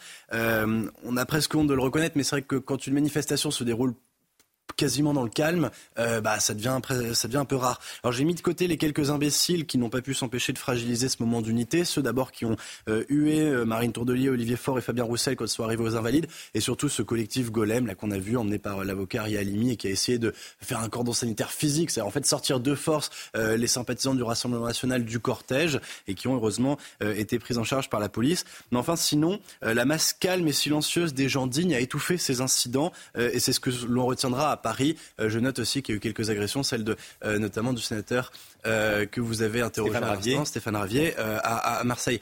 Mais enfin, en tous les cas, on peut se réjouir que, au vu de l'histoire récente des cortèges parisiens, ça semble relever presque du miracle. Mais on a retenu une marche très digne. C'est la marque qu'elle va laisser dans la, dans la postérité. la sobriété des slogans et des messages à jouer, et aussi le choix résolu de s'en tenir pour tout emblème au seul drapeau tricolore, le drapeau national finalement en remisant les querelles politiques ou les revendications communautaires ou particulières. Je crois que les participants à la marche ont vécu un vrai petit moment de France hier. il y avait quand même plusieurs absences qui ont été remarquées, à commencer par celle, bien sûr, d'une partie de la gauche. Bah ça c'est vrai, effectivement, ils ont été euh, très remarqués. Et si vous me permettez de m'en référer à la sagesse populaire, je crois que le vieil adage ici a raison, ce sont les absents euh, qui ont toujours tort. Alors les insoumis n'ont pas été au rendez-vous de l'histoire, il faut le dire clairement. Ils avaient deux arguments principaux pour ne pas venir, qui se sont démontés d'eux-mêmes. Ils voulaient pas venir à la marche euh, parce qu'il y avait le Rassemblement national, et ils voulaient pas donner un blanc-seing, disait-il, à la riposte israélienne à Gaza et aux conséquences qu'elle aurait sur notamment les civils. Sauf que c'était pas la marche de Marine Le Pen, et même la présence discrète de Marine Le Pen, de Jordan Bardella doit être saluée. C'est un, effort aussi politique qu'ils ont fait pour que cela concourt à l'unité nationale dans le moment. Et puis par ailleurs, c'était pas la marche des Juifs, c'était pas, c'était encore moins la marche des Israéliens. C'était la marche des Français qui considèrent qu'en France, on ne doit pas, on ne peut pas s'en prendre à la communauté juive, quel que soit le prétexte. Et puis, il manquait bien sûr aussi le président de la République. Bah oui, et là encore, euh, Romain, cette absence est regrettable. Alors Emmanuel Macron, euh, évidemment, lui n'est pas suspect d'ambiguïté dans son rejet de l'antisémitisme, mais ici c'est le calcul politique qu'il a emporté, et c'est ça qui est, qui est, vraiment dommage. Sa place, a-t-il dit, n'est pas dans une manifestation, mais l'histoire justement plaide l'inverse. En 1990, François Mitterrand, qui s'était rendu à une manifestation contre l'antisémitisme à Carpentras, n'avait pas eu autant de scrupules. Et on se souvient bien sûr de François Hollande, qui était en tête de cortège en 2015. François Hollande, qui d'ailleurs était à côté de Nicolas Sarkozy, donc deux anciens présidents, dans la marche hier. Je crois que le, chef de l'État a manqué son moment. Euh, et puis lui, qui est d'habitude si prompt à se précipiter dans toutes les formes d'hommage, euh, quels qu'ils soient, il aurait ici eu des scrupules. On a quand même de la peine euh, à l'entendre. L'ennui, c'est qu'à force de multiplier les signaux un peu contradictoires, notamment au sujet du conflit israélo-palestinien et maintenant au sujet aussi de l'antisémitisme en France, Emmanuel Macron devient parfaitement inaudible, comme il l'avait été un peu, c'est vrai aussi, sur le conflit entre l'Ukraine et la Russie. Dans tous les cas, euh, une chose est sûre, les absents ont vraiment toujours tort. Merci beaucoup, Paul Sugy. On apprend euh, ce matin que les représentants du culte vont être reçus à l'Elysée ce matin à, 9h30. Donc le président de la République n'est pas allé manifester, mais il invite les représentants des, différents euh, cultes. Qu'est-ce que qui étaient tous là hier à la marche, si vous voulez les rencontrer. S'il avait voulu les rencontrer, il allé manifester en tête de cortège. Il y avait notamment Monseigneur euh, Mathieu Rouget, euh, qui est l'évêque de Nanterre, il, y avait, les représentants de, tous les cultes. De tous les cultes. hier, Gauthier Lebret, oui, non, mais c'est pour faire oublier sa non-participation mmh. euh, à cette marche. C'est vrai que euh, avant, il fait une lettre euh, publiée dans le Parisien où il dit aux Français faut aller marcher contre l'antisémitisme. Et après, il décide de recevoir effectivement les représentants des cultes. Il a loupé ce moment historique, comme le disait Paul. Donc, il essaye de se multiplier pour le faire oublier, mais personne ne l'oubliera. Voilà, les dernières informations sur cette réunion qu'on apprend ce matin, donc, dans le journal de, 8 h avec vous, Gauthier, dans quelques instants. 8h10, soyez là. Yael Braun-Pivet, qui a donc organisé cette marche avec le, avec le sénateur et président du Sénat, Gérard Larcher. Yael Braun-Pivet, la présidente de l'Assemblée, sera sur ce plateau à 8h10 invité de Sonia Mabrouk dans la grande interview sur CNews et sur Europe 1. Soyez là, si vous le pouvez, elle a choisi CNews pour parler ce matin. Le temps tout de suite, Alexandra Blanc. La météo avec Mystérieux Repulpant, le sérum anti-âge global au venin de serpent par Garantia. Retrouvez la météo avec switchassure.fr, comparateur d'assurance de prêt immobilier pour changer en toute simplicité. Encore des départements en vigilance orange à cause des, intempéries et notamment de l'eau, hein, de la pluie.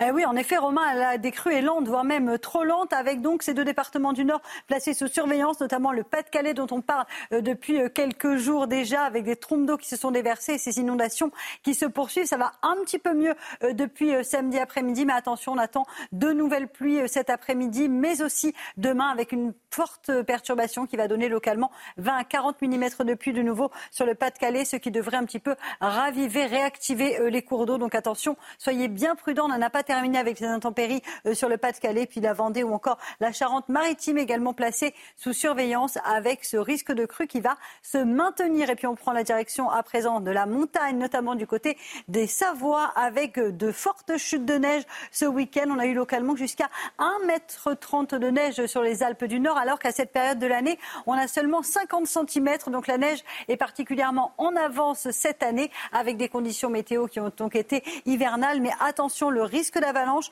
restera euh, très important aujourd'hui. Pourquoi? Eh bien tout simplement parce qu'avec le redoux, le manteau neigeux s'annonce particulièrement instable. Donc soyez bien prudents. Risque d'avalanche en montagne aujourd'hui avec ces jolies images donc du côté des Alpes du Nord. On va retrouver également un temps très perturbé. Aujourd'hui, une nouvelle perturbation qui va arriver euh, par les côtes de la Manche. Perturbation assez active, classique hein, finalement automnale, qui donnera un petit peu de pluie près des côtes de la Manche. On retrouvera également un temps gris et pluvieux entre le bassin parisien et euh, l'est du pays. On retrouve toujours d'excellentes conditions dans le sud avec un ciel parfaitement dégagé. Dans l'après-midi, même type de configuration. La perturbation redescend un peu plus au sud entre les Charentes, le sud du bassin parisien ou encore le nord-est. Et puis petite euh, amélioration attendue à l'arrière de la perturbation entre la pointe bretonne, la pointe du Cotentin ou encore la côte d'Opale et le Pas-de-Calais avec moins de précipitations cet après-midi. Plein soleil dans le sud. Côté température, c'est important d'en parler. C'est extrêmement doux ce matin, 14 degrés à Paris ou encore à La Rochelle. Et dans l'après-midi, les températures seront dignes d'un mois de juin dans le sud. 24 degrés à Perpignan, 23 degrés à Toulouse, 19 degrés à Montpellier. Ce sont donc des températures en moyenne 7 à 8 degrés au-dessus des normales de saison. C'est très doux également à Paris ou encore du côté de Strasbourg et de Nancy avec 17 degrés cet après-midi. La suite du programme, des conditions météo agitées toute la semaine, défilé de perturbations. Demain, attention, forte pluie sur le Pas-de-Calais, ce qui va réactiver les cours d'eau. Mercredi, accalmie avant une réactivation, une nouvelle fois des perturbations pour la journée de jeudi. Une semaine très agitée en perspective. C'était la météo avec switchassure.fr, comparateur d'assurance de prêt immobilier pour changer en toute simplicité. C'était la météo avec Mystérieux Repulpant, le sérum anti-âge global au venin de serpent par Garantia. Il est bientôt 8 heures. Merci d'être avec nous. Merci d'avoir choisi CNews pour démarrer cette journée et cette semaine. À la une ce matin, cette euh, toute dernière information, Emmanuel Macron va recevoir les représentants des cultes à 9h30 à l'Elysée au lendemain de la mobilisation contre l'antisémitisme. Les toutes dernières informations avec vous, Gauthier Lebret. Plus de 180 000 personnes mobilisées dans les rues de France pour dire non à l'antisémitisme et oui à la République. Deux absences remarquées, celle d'Emmanuel Macron et celle de la France insoumise. Et puis le témoignage glaçant ce matin d'un survivant du massacre du kibbutz de Nir Oz en Israël. La perte de ses proches le hante chaque jour, vous allez l'entendre. D'abord, cette information tombée il y a une demi-heure. Emmanuel Macron va recevoir les représentants du culte ce matin à 9h30 à l'Elysée, une rencontre qui intervient au lendemain des manifestations contre l'antisémitisme en France.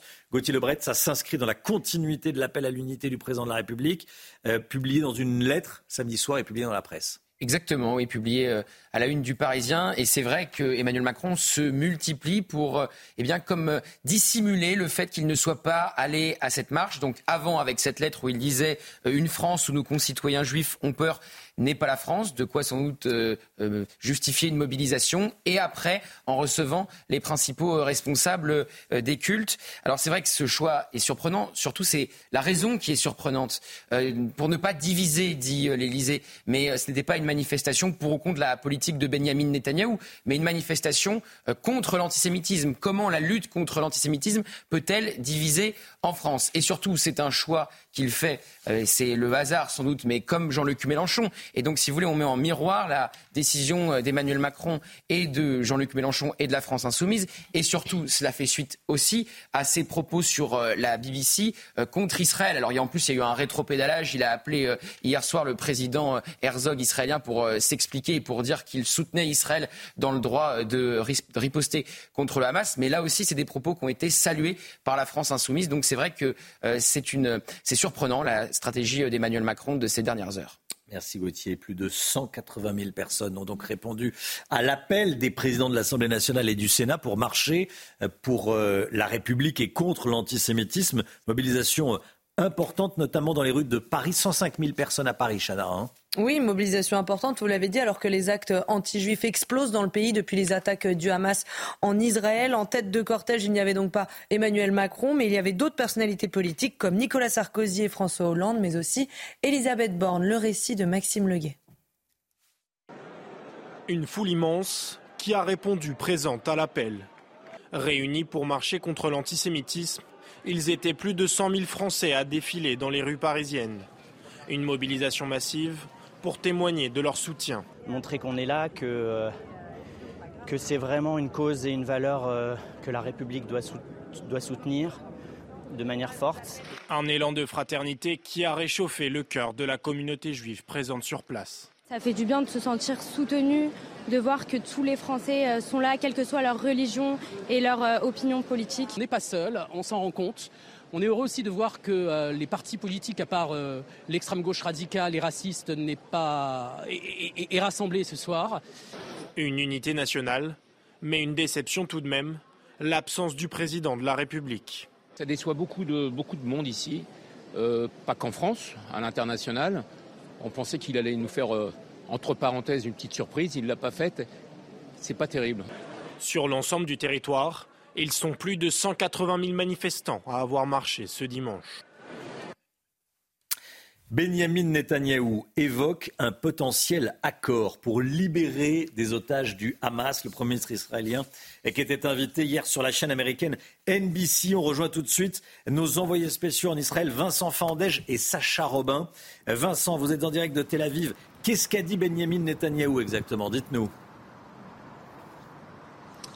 Il pourrait y avoir un accord pour libérer certains des 239 otages. Ce sont les mots de Benjamin Netanyahou hier à nos confrères de la NBC. Le Premier ministre israélien n'a néanmoins pas donné plus de précisions sur les contours de cette éventuelle opération. Moins j'en dirais, plus j'augmenterai euh, les chances que ça se matérialise, euh, a-t-il dit. Selon lui, la pression militaire dans la bande de Gaza augmenterait ses chances eh bien, que de libérer les otages. Justement, les familles des otages ce matin font euh, les tours des plateaux télé ici en, en, Israël, ce qui ravive un petit peu cette lueur d'espoir de revoir certains des 239 otages qui ont été kidnappés le 7 octobre dernier. Je vous parlais à l'instant euh, de cette pression militaire dans la bande de Gaza. Daniel Agari, le porte-parole de Tsahal hier, a évoqué justement cette pression qui s'intensifiait euh, de plus en plus en profondeur dans le territoire euh, de Gaza, de la ville de Gaza, par des raids de l'armée israélienne. Plusieurs dizaines d'avant-postes ont été détruits ce week-end avec à l'intérieur plusieurs milliers de munitions, plusieurs milliers d'armes également. Plusieurs dizaines de terroristes ont été arrêtés, emmenés en Israël pour être ensuite questionnés. Merci beaucoup Vincent Fandège en direct de, Tel Aviv. Ce témoignage bouleversant à présent d'un survivant du massacre du kibbutz de Nir Oz, Chana. Oui, le 7 octobre dernier, Jehan Berman euh, et sa famille se sont cachés dans une pièce euh, fermée de leur maison, pièce que les terroristes n'ont pas réussi à ouvrir. Et en exclusivité pour CNews, il lance un appel au secours poignant pour que le monde réagisse et aide Israël. Écoutez. Qu'est-ce que vous feriez? Si tout d'un coup en Bretagne, il y a 1500 personnes, il y a 3000 types qui arrivent, qui débarquent sur les côtes et qui dévastent tout, euh, tout, Brest, est-ce que, est que la France resterait comme ça, indifférente? Quelle serait la, quelle serait la réaction hein? Est-ce qu'elle serait proportionnelle, comme vous dites? Est-ce qu'il y a des proportions? Il n'y a plus de proportions. Ça, je vous dis, ça fait depuis 20 ans, mes enfants ont grandi sous la guerre. Mais il n'y a plus de proportion aujourd'hui. On l'a bien vu le 7 octobre, c'était proportionnel. C'était proportionné d'enlever des femmes et des enfants et des handicapés. C'est proportionné, ça. Donc, s'il vous plaît, hein, le monde entier, réveillez-vous. Réveillez-vous parce que demain, ça va être chez vous, en Europe. Le Hamas, lui, il n'a pas de frontières. Hein. L'idéologie, elle n'a pas de frontières. Et si vous vraiment vous tenez tant à la cause palestinienne, aidez-les à libérer la Palestine du Hamas pour qu'enfin il puisse y avoir une vraie Palestine. Parce que jusqu'à présent, il n'y a rien, à part, des guerres et des souffrances des deux côtés. Vous avez entendu ce, message euh, aux, Français, notamment euh, de Jeanne Berman. Réveillez-vous, réveillez-vous, parce que le Hamas, ça n'a pas de frontières. L'idéologie n'a pas de frontières. 8h06, restez bien avec nous dans un instant. La présidente de l'Assemblée nationale, invitée de la grande interview avec Sonia Mabrouk. C'est News, il est 8h11. Merci d'être avec nous. Tout de suite, c'est la grande interview de Sonia Mabrouk qui reçoit ce matin Yael Braun-Pivet, la présidente de l'Assemblée nationale, qui a organisé la grande manifestation contre l'antisémitisme hier avec Gérard Larcher. Grande interview tout de suite. Et place donc à la grande interview sur euh, CNews et Europe 1. Bonjour à vous Yael Braun-Pivet. Bonjour. Vous êtes la présidente de l'Assemblée nationale. C'est à votre initiative, il faut le souligner, et à celle du président du Sénat que cette marche contre l'antisémitisme et pour la République s'est tenue hier, qualifiée de réussite de la vie quasi générale. Ce matin, Yael Braun-Pivet, quel mot vous, vous utilisez pour décrire ce rassemblement hier? C'était un rassemblement citoyen. Et euh, c'est ce que nous voulions avec le président Larcher nous n'avons pas fait d'appel aux partis politiques, nous n'avons pas fait appel à telle ou telle catégorie de personnes, nous avons fait un appel aux Français. Et les Français ont répondu présent à notre appel. Et c'est ce qui, pour moi, m'importe le plus, parce que, vous l'avez rappelé, nous avons fait un défilé, une marche pour la République et contre l'antisémitisme. Et la République, elle n'appartient pas aux partis politiques. Elle euh, appartient euh, à tous les Français, quels qu'ils soient. Populaire et euh, c'est un succès populaire, c'est un succès citoyen. Mhm. Et nous avons la République en partage. Et c'est ce que nous avons rappelé avec force hier. Nous ne faisons pas de distinguo dans la République. Et nous tenons à, à, ces valeurs, à ces valeurs cardinales, dont évidemment la laïcité, la liberté de conscience, la liberté de croyance. Et donc nous voulons protéger chacun des enfants de cette République et c'était le sens fort de cette marche. On va parler de ces valeurs, il y a les de pivet, mais d'abord, euh, d'ailleurs, sur un plan personnel vous-même, vous avez été souvent euh, attaqué, pris à partie, euh, menacé. Il y avait aussi un enjeu institutionnel important pour vous quand vous êtes rentré chez vous et que vous avez regardé a posteriori cette marche et ces Français défiler. quel a été votre sentiment? Qu'est-ce que vous avez ressenti à ce moment-là? J'ai été extrêmement émue, extrêmement émue que les Français aient répondu à notre appel. Et euh, au-delà de ça, j'ai trouvé ça, euh, je crois, très rassurant. Très rassurant de voir que euh, nos compatriotes aujourd'hui sont capables de se lever, sont capables de marcher, sont capables de se mobiliser pour la République et contre l'antisémitisme. Quelle France était un là message très fort, je trouve. Yael Braun-Pivet, quelle France était dans la rue hier? Est-ce qu'il y avait toutes les communautés ou alors est-ce que parfois les politiques sont en train de voir ce qu'ils ont envie de voir? Vous savez, moi, je ne regarde pas la France à travers des communautés. Ce n'est pas ma façon euh, de voir mon pays. Euh, mon pays, c'est euh, des citoyens qui parfois sont venus de toutes parts, et peut-être que nous en sommes toutes les deux un exemple. Et nous nous retrouvons dans cette République et dans des valeurs qui sont plus fortes que nous. Donc ne ramenons surtout pas la France à, des, à un conglomérat de communautés Mais les qui s'additionneraient. Mais oui, il faut être lucide. Il faut être lucide parce que c'est ça qui vous permet d'agir. Mais je crois que ce serait une grave erreur de considérer qu'aujourd'hui, la France, c'est euh, simplement euh, des communautés qui se juxtaposent. Ça n'est pas ça la France, c'est ce que nous avons euh, montré massivement hier. Et c'est pour ça que je trouve que c'est un motif d'espérance. Ça ne veut pas dire qu'il faut être naïf, ça ne veut pas dire qu'il faut se voiler la face. Mais ça donne quand même des motifs d'espérance. Quand vous dites ne pas se voiler la face par rapport à quoi, Hélène Braun-Pivet Si je vous pose la question, selon vous, quel est le moteur principal de l'antisémitisme? Quelle est votre réponse? C'est difficile parce que vous savez... Euh, ça? Oui, parce que l'antisémitisme, euh, je crois, existe depuis que le juif existe. Donc le moteur de l'antisémitisme, il a euh, varié selon les âges, selon les époques, selon les territoires, selon les circonstances. Et c'est ça peut-être qui est le plus grave dans l'antisémitisme, c'est que finalement, quoi qu'il se passe, il est toujours là. Et c'est Sartre qui disait dans Réflexion pour la question juive, le juif n'existerait pas, hmm. l'antisémite l'inventerait. Et Camus dit que mal nommer les choses, c'est ajouter au malheur du monde. Quel est selon vous le carburant principal de cet antisémitisme aujourd'hui? Je n'en sais rien. Je n'en sais rien parce que pour tout vous dire, moi, depuis que je suis rentrée en politique, je suis frappée. Et je suis victime de l'antisémitisme. Donc on n'a pas attendu euh, une situation internationale qui est ce qu'elle est et qui est une tragédie pour que l'antisémitisme ressurgisse en France.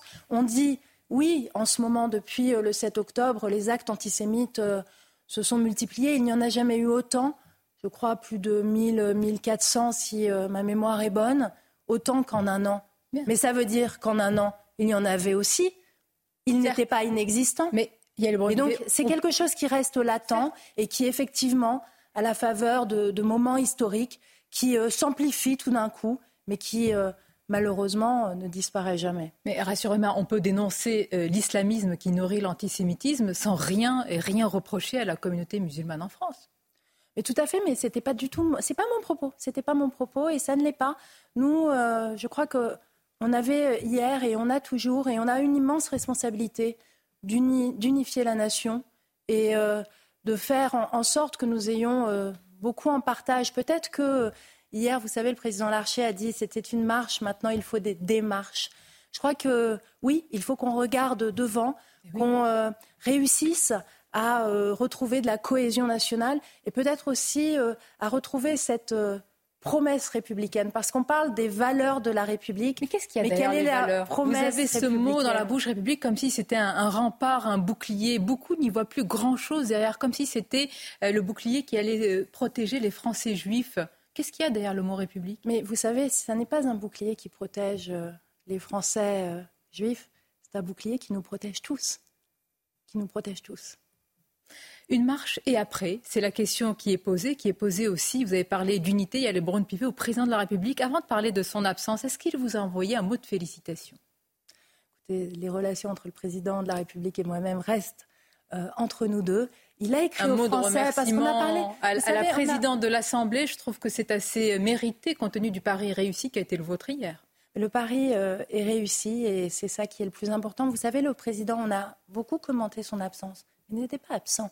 Il a écrit euh, aux Français samedi soir une lettre qui a été publiée dimanche. Dans un seul média, je ne sais pas si c'est dire parler aux Français. il a parlé aux Français, il s'est adressé aux Français, il a dit son soutien euh, aux marches qui étaient organisées euh, dans toute la France, parce que ça aussi, c'est quelque chose qui est important. La marche n'a pas été uniquement une marche parisienne. Elle s'est déclinée en province. On l'a beaucoup dit, mais c'est important parce que c'est la France. Qui, mais ma euh, question est Vous parlez d'unité depuis tout à l'heure et vous avez entièrement raison. Mais enfin, le fait que le président de la République soit pas présent à une manifestation aussi importante, alors qu'il est le garant de l'unité, quel signal cela envoie?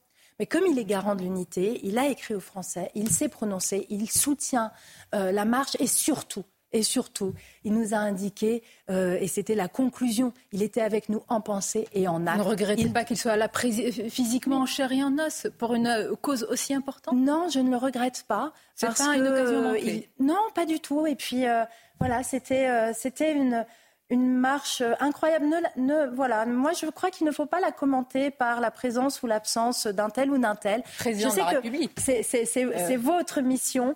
Moi, je, sais que le président était avec nous et euh, qu'il euh, a considéré que, que cette vous voyez vous, Madame Yael Brun-Pivet, on voyait le président du Sénat. Vous avez tenu d'ailleurs à ce carré. particulier en tête, hein, qui a signifié beaucoup de choses. nous tenions à être à côté l'un de l'autre. Mais Emmanuel Macron n'a-t-il pas raté le rendez-vous avec l'histoire?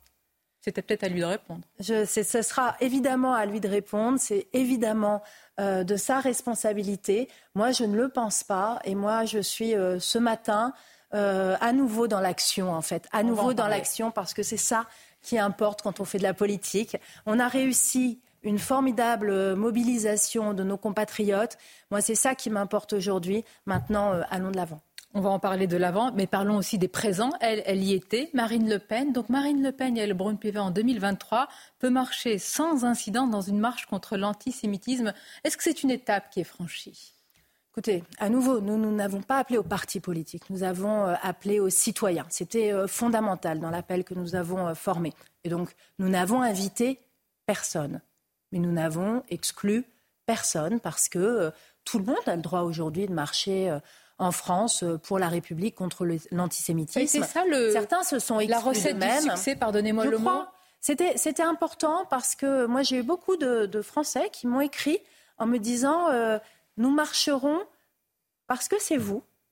Et c'est un appel parlementaire et transpartisan, puisque le président du Sénat et moi-même, ça n'aura échappé à personne, n'appartenons pas à la même famille politique, et parce que c'est finalement le Parlement.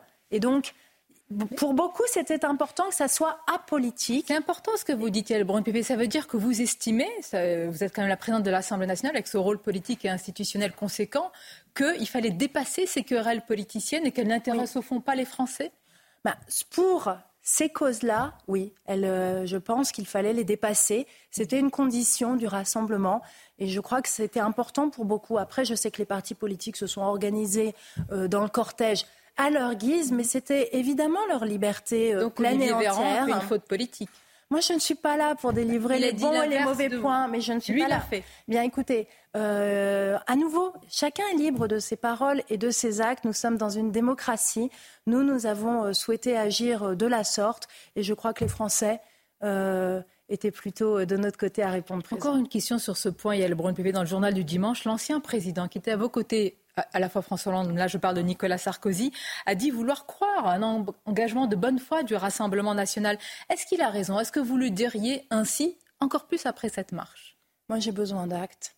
Euh, et euh, l'engagement euh, de bonne foi ne résulte pas de la participation à une marche. C'est trop facile. Bah, vous avez des paroles qui attestent que Marine Le Pen moi, est antisémite? Bah, Moi, ce que je sais, c'est que le Rassemblement national a l'histoire que l'on connaît, et donc des condamnations importantes pour antisémitisme, pas, pas elle, son père, que au sein du Rassemblement national, vos confrères souvent se font l'écho de membres qui peuvent avoir des euh, propos ou des actions qui seraient antisémites. Moi, c'est tout ce que je vois. Après, je vois aussi hier le Rassemblement national derrière Marine Le Pen, présent dans ce cortège pour dire pour la République contre l'antisémitisme. Maintenant, nous, l'histoire euh, est en train de se faire, donc nous verrons quelles sont euh, les positions affirmées par le Rassemblement national dans la durée quels sont ses actes et euh, si l'ensemble de ses membres est exempt de toute difficulté vis-à-vis de l'antisémitisme. C'est ce que je ne crois pas aujourd'hui, mais ah, l'histoire le montre. Jusqu'à aujourd'hui, vous pensez qu'ils ne sont pas exempts de tout reproche sur l'antisémitisme En tout cas, je, ne parle pas de Marine Le Pen, je parle de certains membres de son parti qui sont toujours manifestement à la limite.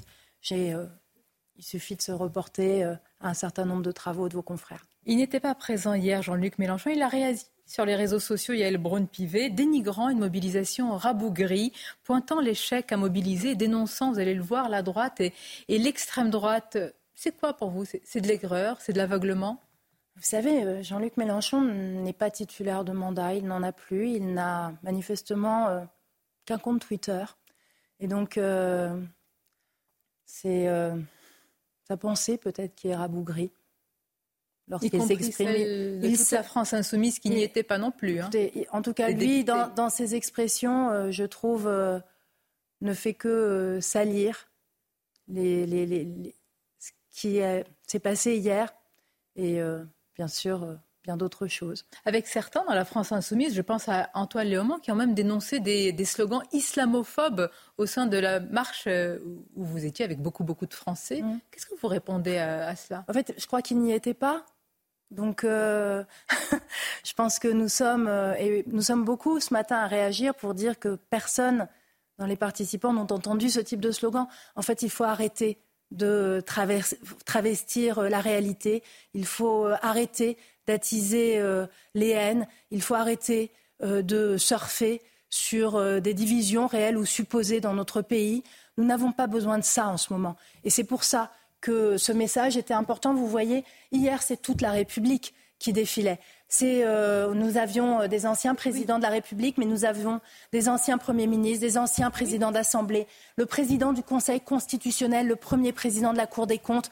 Voilà une image de la République unie par rapport à ceux qui ne font que la diviser et exacerber les tensions. Ça n'est pas acceptable, ça n'est plus acceptable. Ça n'est plus acceptable. Alors qu'est-ce qu'on fait, euh, Madame la Présidente de l'Assemblée nationale, après par exemple les propos du député? Député La France Insoumise David Guiraud à Tunis, des propos je vais, expliquer à nos auditeurs et téléspectateurs des propos considérés par beaucoup comme étant négationnistes. Il a affirmé que le bébé dans le four, c'est Israël, que la femme éventrée, c'est Israël. Puis, il s'est ensuite justifié après cette prise de parole en Tunisie en affirmant qu'il faisait référence euh, à Sabra et, et au massacre de Sabra et Shatila. La justice a été saisie et du mm. côté de l'Assemblée eh bien, est-ce que vous euh, allez lever son, immunité parlementaire? Alors, en fait, la levée d'immunité parlementaire intervient à la demande et exclusivement à la demande de la justice. Donc, le processus euh, qui est euh, celui que nous allons suivre, c'est-à-dire, il y a eu une saisine de la justice. Si la justice décide d'avoir des mesures coercitives à son endroit, type mesures de garde à vue, euh, nous, elle, formulera une demande de levée d'immunité parlementaire. Et à l'Assemblée nationale, j'ai une délégation qui doit, qui doit proposer un avis qui est évidemment présidé par un député de l'opposition. Et in fine, c'est le bureau de l'Assemblée nationale qui statue pour accorder ou non la levée de l'immunité parlementaire à la demande de la justice. vous entendre. Depuis euh, que je suis présidente de l'Assemblée nationale, nous, en avons eu quelques-unes et à chaque fois elles ont été acceptées euh, à l'unanimité du bureau. Mais évidemment, je ne peux pas préjuger d'une décision qui est collégiale et c'est important de le rappeler, mais qui intervient uniquement à la demande de la justice. Vous pas encore saisie, donc, pas, donc aujourd'hui, je ne suis pas encore saisie et euh, donc je ne vais pas présager euh, de cette décision. Il faut bien savoir que la présidente de l'Assemblée nationale que je suis n'a pas de pouvoir de sanction pour des faits qui sont commis en dehors de l'enceinte de l'Assemblée nationale. Et je vois que sur les réseaux sociaux, on me sollicite beaucoup pour ce faire, mais ça n'est pas dans mes attributions.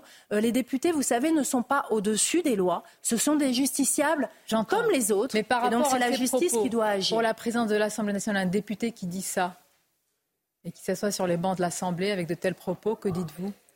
C'est indigne. C'est indigne parce que euh, notre, nous portons une voix auprès de nos concitoyens dans laquelle nos concitoyens croient. Parce que nous, nous avons un mandat. Et ce mandat nous oblige. À une exigence de vérité, nous oblige, à une exigence de gravité, de responsabilité, d'équilibre. Et euh, lorsque je vois des parlementaires qui euh, voilà, dévoient un peu la fonction qui est la leur, euh, je trouve que c'est dangereux parce que nos compatriotes peuvent avoir naturellement envie de les croire puisque ce sont des élus de la nation. Dernière question, il y a le Brun Pivet. Une marche et après? Et après? C'est la vraie question. Est-ce que la marche va Paris réussit, vous l'avez dit. Est-ce que ça va suffire aujourd'hui avec ce déferlement de haine? Non, je pense que cette République, ses valeurs, cette lutte contre toutes les haines, ça doit être notre combat au quotidien, le combat de tous les Français, mais évidemment le combat euh, des hommes et des femmes politiques et euh, au premier chef celui de la présidente de l'Assemblée nationale. Moi je crois, euh, et je l'ai dit tout à l'heure, ce sont les valeurs de la République que nous défendons et que nous devons défendre ardemment. C'est notre modèle français. Nous sommes aujourd'hui à l'anniversaire des terribles attentats du Bataclan et nous avons ensemble une pensée pour les victimes. C'est notre modèle français que nous devons défendre et c'est à nouveau euh, notre promesse républicaine. Parce que euh, la République, en étendard, il faut aussi euh, qu'elle remplisse toutes ses promesses à l'endroit de chacun de ses enfants. Et c'est ça, maintenant, qui est devant nous. Et nous devons tous y contribuer. Merci Elle Pivet. C'était votre grande interview ce matin sur CNews Europe 1 au lendemain de cette marche contre l'antisémitisme et pour la République. Merci à vous. Merci beaucoup.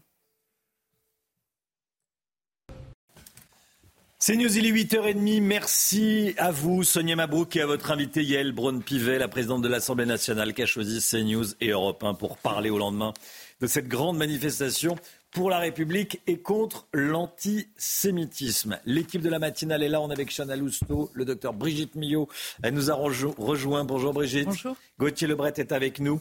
On est avec Meyer Habib. Bonjour Meyer Habib. Bonjour Romain Dessart. Invité de la matinale ce matin. On va revenir évidemment sur ce qui s'est passé hier, bien sûr. Avec vous Meyer Habib, on est avec le général Bruno Clermont et avec Lomic Guillot. Des manifestations donc un petit peu partout dans le pays hier pour dire non à l'antisémitisme. 180 000 personnes au total. Emmanuel Macron a choisi de ne pas y aller. Il reçoit en revanche ce matin les représentants des cultes à 9h30 à l'Elysée. On va en parler avec Gauthier Lebret. L'armée israélienne est composée de militaires de profession, mais aussi de nombreux réservistes. Témoignages dans un instant de certains d'entre eux recueillis par nos envoyés spéciaux.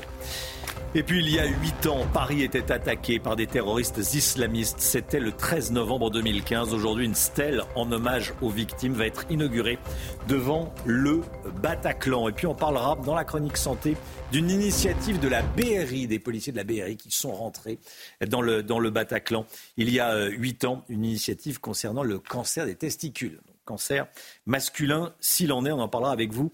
Euh, Brigitte Millot à 8h45. Meilleur Habib avec nous, euh, député Les Républicains, évidemment des Français établis euh, hors de France. Merci beaucoup d'être avec nous ce matin, Meilleur Habib. 180 000 personnes dans les rues de France un peu plus de 100 000 à, Paris pour dire non à l'antisémitisme, oui à la République. Est-ce que vous êtes rassuré ce matin? À moitié.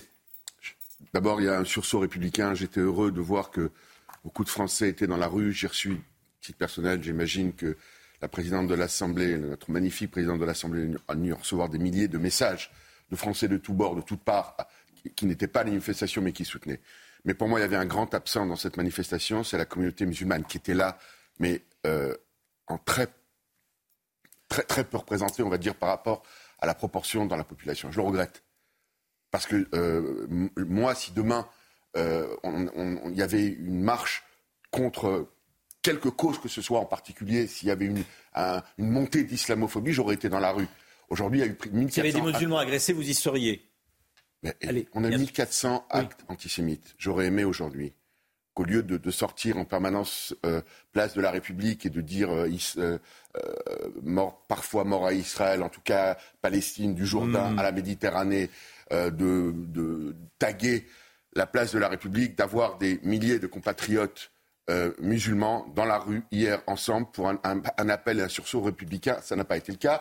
On va pas faire la fine bouche. C'était une magnifique euh, marche. Mais vous avez ce, ce regret. Oui, je suis obligé de vous le dire. Parce qu'on est, parce qu'aujourd'hui, vous, vous, vous, vous venez de l'évoquer. C'est le 13 novembre. 13 novembre, c'est le, on commémore un dramatique drame, enfin, une dramatique tragédie dans notre pays. Et pour vous, que vous compreniez ce qui s'est passé en Israël, c'est à peu près 20 Bataclans. Et après, après entre parenthèses, le Bataclan, la, Fra- la France a réagi, elle a été, elle a détruit euh, l'État islamique. Il y a eu près de 14 000 victimes collatérales et le monde a soutenu, et c'était très bien comme ça, et le monde se porte beaucoup mieux depuis. Aujourd'hui, euh, l'État d'Israël est obligé de réagir par rapport à un des crimes les plus barbares de l'histoire de l'humanité. 1200 civils massacrés en une journée, des femmes coupées en deux, des bébés euh, décapités, des femmes enceintes violées. On a sorti un, fœtus, euh, et je, suis obligé de le rappeler, parce que c'est- arrivé en 2023 à quelques milliers de kilomètres chez nous, dans un pays euh, dont je représente les Français à l'Assemblée nationale, qui est Israël. Emmanuel Macron aurait-il dû être présent à cette manifestation? C'est la grande question qu'on se pose ce matin. Euh, pourquoi est-ce qu'il n'était pas là? Il y avait deux anciens présidents de la République, euh, il y avait la présidente de l'Assemblée, il y avait la Première ministre, il y avait le, le président de la- de la- du Sénat. J'allais dire, tout le monde est allé. Romain. Dessart, vous posez une bonne question. C'est sa décision. Il est président de la République. Il a été élu à deux reprises. Ah, il fait ce qu'il veut. Ça, on est d'accord. Je, Mais vous, vous êtes un tellement aimé Est-ce que c'est une erreur politique? J'aurais, je sais pas si c'est une erreur politique. Le président est tout de suite là, mais sa voix, sa présence aurait été tellement forte au niveau du symbole. Et j'ai espéré jusqu'au dernier moment. Hmm. J'en discutais avec l'ancien premier ministre Manuel Valls. J'avais parce que je connais sa sensibilité, parce que je sais qu'il veut combattre l'antisémitisme, parce que je l'ai accompagné pendant trois jours au Moyen-Orient et, et vécu avec lui pendant trois, trois- ces trois jours. Je connais sa sensibilité. Il n'y a aucun doute qu'il veut combattre. avait l'antisémitisme. peur, Mais pour moi, il aurait dû être là. de Non. donner l'image d'être dans un de quoi De groupe plus combattre l'antisémitisme? Il n'y a pas eu un drapeau d'Israël. Je le regrette personnellement. J'aurais voulu qu'il y ait des, des milliers de drapeaux d'Israël. On n'a presque pas parlé des otages. On a huit, hom- Romain Dessart, au moment où je vous parle, huit otages français. Ça aurait dû être égrené jour après jour sur tous les, les journaux télévisés. De savoir qu'on a huit otages français. 40 Français ont été tués. 40 Français tués. C'est euh, dans, dans- dans cette tragédie. Pour moi, au dernier moment, la présence du Il y avait président. quelques discrètes photos d'otages. Oui, Très oui, on a essayé, photos d'otages. Mais pas, pas sur des panneaux, euh, sur des euh, petits euh, autocollants. Combattre l'antisémitisme aujourd'hui, c'est donner la possibilité à l'État d'Israël Mm. de vivre décemment, c'est ce qu'il rêve depuis sa création.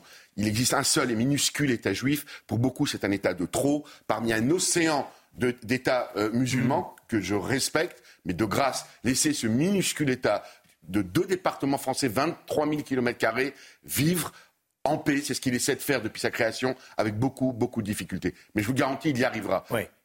Euh, Meir Habib, le Rassemblement national était là, relégué en bout de cortège.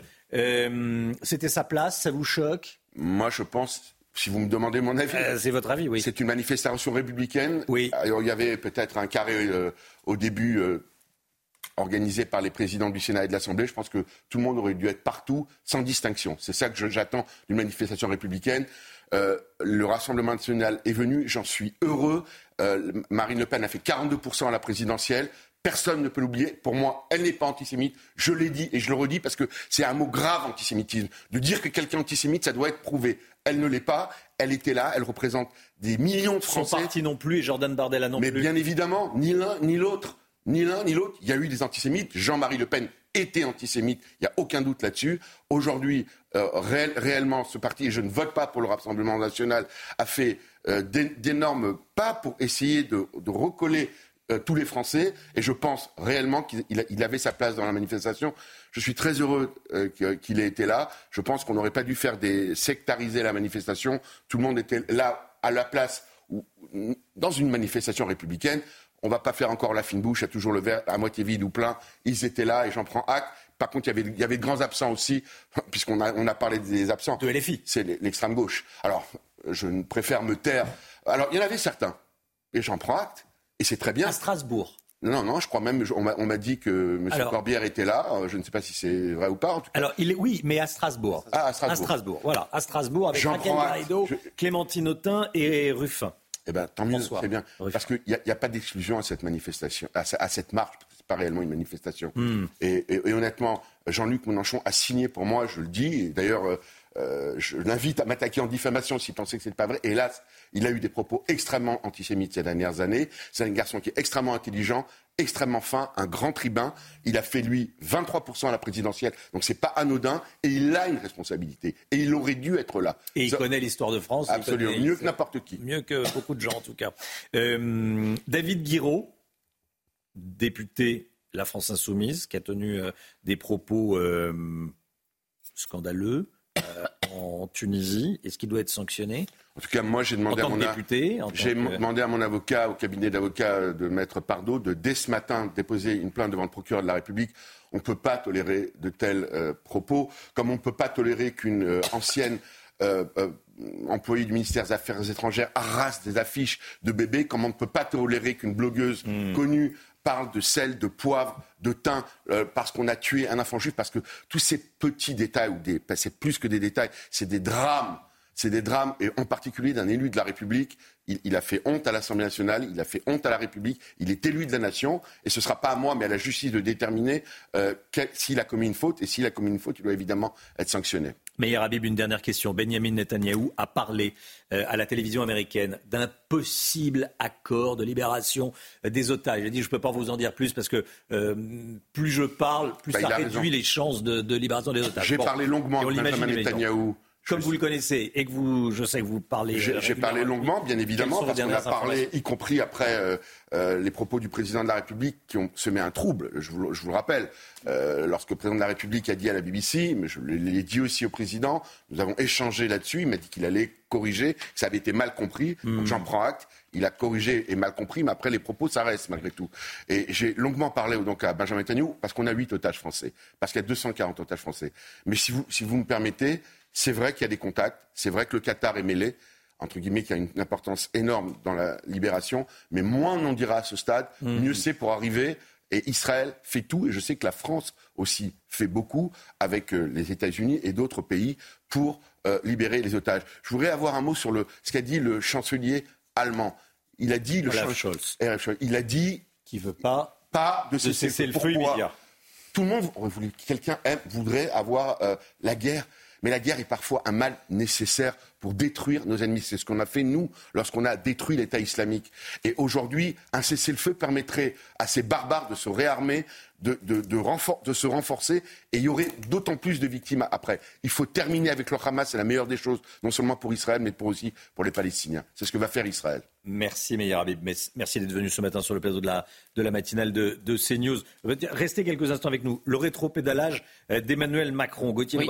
Le président de la République, a appelé Isaac Herzog, le président israélien, hier soir, pour expliquer, clarifier ses propos de vendredi dernier tenus à la, BBC. Gauthier, le président de la, République, exhortait Israël d'arrêter de tuer des civils. Il a appelé euh, Herzog, le président israélien, pour euh, euh, faire l'explication de texte. Oui, un rétropédage. Vous dites, meilleur avis que c'était mal compris. C'était aussi sûrement mal dit, parce qu'on rappelle ce qu'il avait dit donc à, la BBC. Euh, de facto, aujourd'hui, les civils sont bombardés, ces bébés, ces femmes, ces personnes âgées sont bombardées et tuées. Il n'y a aucune raison à cela et aucune légitimité. Donc, nous exhortons Israël d'arrêter. Il a prononcé cette phrase, Emmanuel Macron, qui avait énormément ému euh, Benjamin Netanyahou, qui avait dénoncé une erreur factuelle et morale, expliquant que c'était le Hamas qui se servait des populations civiles comme bouclier humain. Donc effectivement, ensuite Emmanuel Macron a rétropédalé et a appelé hier soir le président Herzog, qui s'est félicité, le président Herzog, de ce coup de fil avec Emmanuel Macron. Il a dit qu'il avait clarifié ses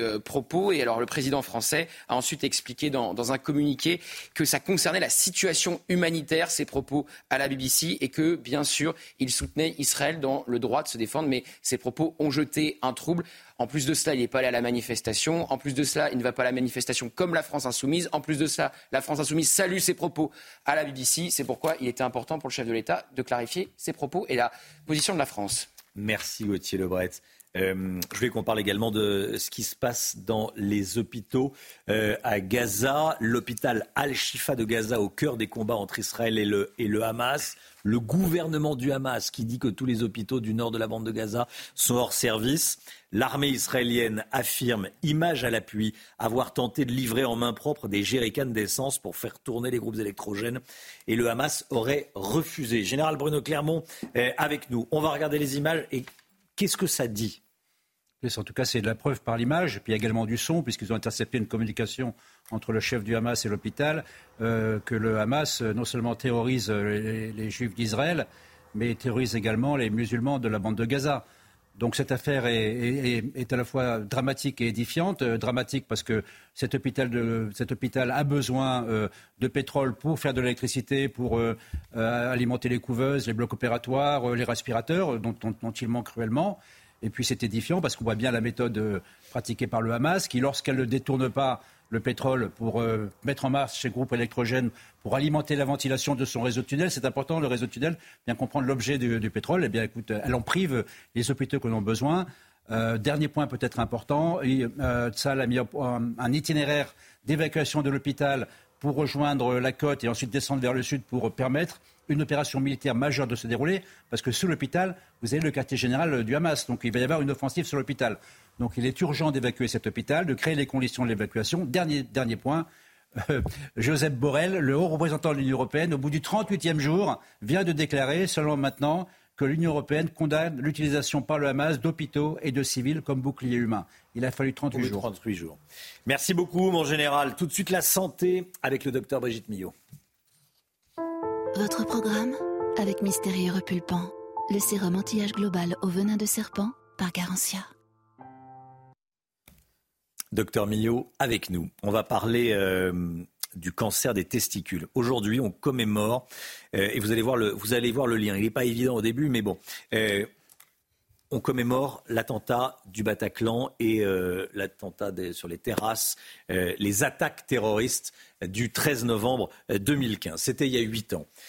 Et lors de l'attaque du, Bataclan, la BRI, la Brigade de recherche et d'intervention, les policiers de la BRI sont rentrés en premier. Ce sont eux qui sont rentrés en premier euh, dans le, dans le Bataclan alors que l'assaut n'était pas terminé et que l'œuvre des, des, terroristes n'était pas finie. Ce matin, vous nous parlez de ces hommes en noir de la BRI qui s'engagent dans la lutte contre le cancer des testicules. Euh, expliquez-nous, dites-nous tout, Brigitte Millot. Alors, euh, pour revenir à ce que vous disiez, effectivement, ils sont rentrés pour libérer les otages. Euh, il y a eu le Bataclan, mais il y a eu aussi l'hypercachère, et puis il y a eu d'autres opérations où ils mmh. sont intervenus. Euh, ce sont un peu nos, pas un peu, d'ailleurs beaucoup, nos anges gardiens. ce qui les caractérise, c'est quoi? C'est leur implication, leur détermination, leur engagement, leur courage, leur cran leur force morale devant les épreuves, parce que c'est terrible comme épreuve hein, de vivre euh, ces situations, ces scènes horribles. Euh, je vais être un peu familière, mais pour résumer, et j'ai regardé, c'est écrit dans le dictionnaire, ce qui les caractérise, c'est qu'ils sont couillus. Et justement, ils ont décidé de s'engager dans la lutte euh, contre le cancer du testicule. C'est pour ça euh, que vous disiez le, le rapprochement est assez étrange. Vous le savez, tous les. Pas évident. Ouais, pas évident. Euh, ils ont aussi un cœur, hein, donc, et ils s'engagent pour soutenir euh, le cancer du, la lutte contre le cancer du testicule. Vous le savez, tous les ans, au mois de novembre, il y a un collectif depuis une vingtaine d'années qui a lancé ce qu'on appelle Movember. Mo, ça veut dire moustache, et Vember, c'est la fin du mois de novembre. Hein. Euh, donc Movember, c'est quoi? C'est un collectif de rockstars euh, qui ont décidé de changer le visage euh, de la santé masculine. Et quand je dis changer le visage, pour ça, ils ont décidé de, que les hommes mais porterait la moustache pendant un mois. Euh, d'ailleurs, on le voit, les hommes de la BRI, bah, on a flouté la moustache là. Il a une grosse moustache. On l'a. L'idée, c'était de montrer la moustache. Pour des raisons évidentes de sécurité, mais on l'a deviné. Donc, il s'engage réellement pour changer le visage de la santé masculine dans la prévention de la santé pour la santé mentale, prévention des suicides et les cancers, mmh. prostate et testicules. Et là, ils soutiennent la BRI soutient une autre association qui s'appelle Serre Hommes, Serre comme la fin de cancer, Hommes comme les hommes, et qui euh, aide justement, soutient les hommes parce que les hommes ont du mal à parler de ces cancers, que ce soit la prostate. La prostate encore un petit peu, mais testicules, on en parle rarement. Je rappelle quand même que le cancer de la prostate est le cancer le plus fréquent de tous les cancers. C'est le plus fréquent. Euh, chez l'homme bien sûr, euh, que le hum, cancer des testicules est le premier cancer chez les jeunes de 18 à 45 ans, c'est le premier ah cancer. Or, je ne sais pas si c'est par peur ou par pudeur, mais les hommes n'en parlent pas. Donc l'idée, dans ce soutien justement à cette association pour lutter contre le cancer du testicule, c'est d'arriver à détabouiser tout ça, à pouvoir parler de ce cancer du testicule. Et notamment pour une raison essentielle, c'est que ce cancer du testicule, qui touche 2700 hommes chaque année, si on le prend tôt, si on le dépiste tôt, il guérit dans 95% des cas. Donc on devrait apprendre l'autopalpation. Je pense que même les parents devraient, quand ils ont un garçon, dès l'âge de 15 ans, leur apprendre à faire de l'autopalpation sous la douche, en palpant. Alors je ne résiste pas au plaisir de vous remontrer, je l'avais déjà montré, mais les images des petits cochons d'Inde avec l'autopalpation, où on prend, parce qu'en fait en, canadien ça se dit balls, hein, voilà, on a bipé quand même le mot à chaque fois, mais j'aimerais bien qu'il y ait le son, parce que c'est pas moi qui vais faire l'autopalpation masculine. Euh, voilà, bon, enfin, on les prend entre trois doigts, on les fait rouler. Et l'idée, c'est quoi? C'est d'arriver, évidemment, à dépister euh, une induration, quelque chose de dur. Et si on ressent quelque chose de dur, vous voyez, on fait bien rouler chaque testicule. J'en profite d'ailleurs pour dire... En gros, s'il y a quelque chose d'anormal. Voilà, s'il y a quelque chose d'anormal, hein il ne faut pas hésiter à aller consulter. De préférence sous la douche, une fois par mois de 15 ah à 45 ans ou à 50 ans. Euh, c'est important. Il faut savoir. Au-delà de 50, euh, c'est très rare. Le cancer du testicule, c'est plutôt chez les jeunes. D'accord. Euh, il faut savoir qu'évidemment, des jeunes naturellement, ils sont lisses, fermes, indolores. Ils sont asymétriques. Le gauche est plus bas que le droit. J'imagine tout le monde en train de se regarder et vérifier si ce que je dis est vrai. voilà. Et ce qui est important surtout, c'est de donner justement. Et c'est pour ça que bravo. Alors j'ai le t-shirt là, vous avez l'écusson aussi. Donc l'idée, vous voyez, ils ont repris l'écusson de la BRI. Hop, j'enlève le micro, mais je parle quand même devant. Avec la euh, et ils ont mis la moustache pour Movember. Donc ils soutiennent. Et donc chaque écusson versé, on va le voir là. Vous avez de quoi On va décaler un peu l'image vers la gauche euh, ou la mettre plein pot pour bien montrer euh, comment faire. C'est 10 euros l'écusson et tout sera intégralement reversé à l'association Serre Hommes. Encore une initiative incroyable de la BRI. Euh, et puis voilà, il ne faut pas juste les applaudir et les aimer quand ils interviennent. On doit les soutenir toute l'année. Merci Brigitte, merci docteur. C'était votre programme avec Mystérieux Repulpant, le sérum anti-âge global au venin de serpent par Garantia. C'est News 8h50. Merci d'avoir été avec nous ce matin. On se retrouve demain matin dès 5h55. Dans un instant, c'est Pascal Pro. Belle journée à vous sur CNews.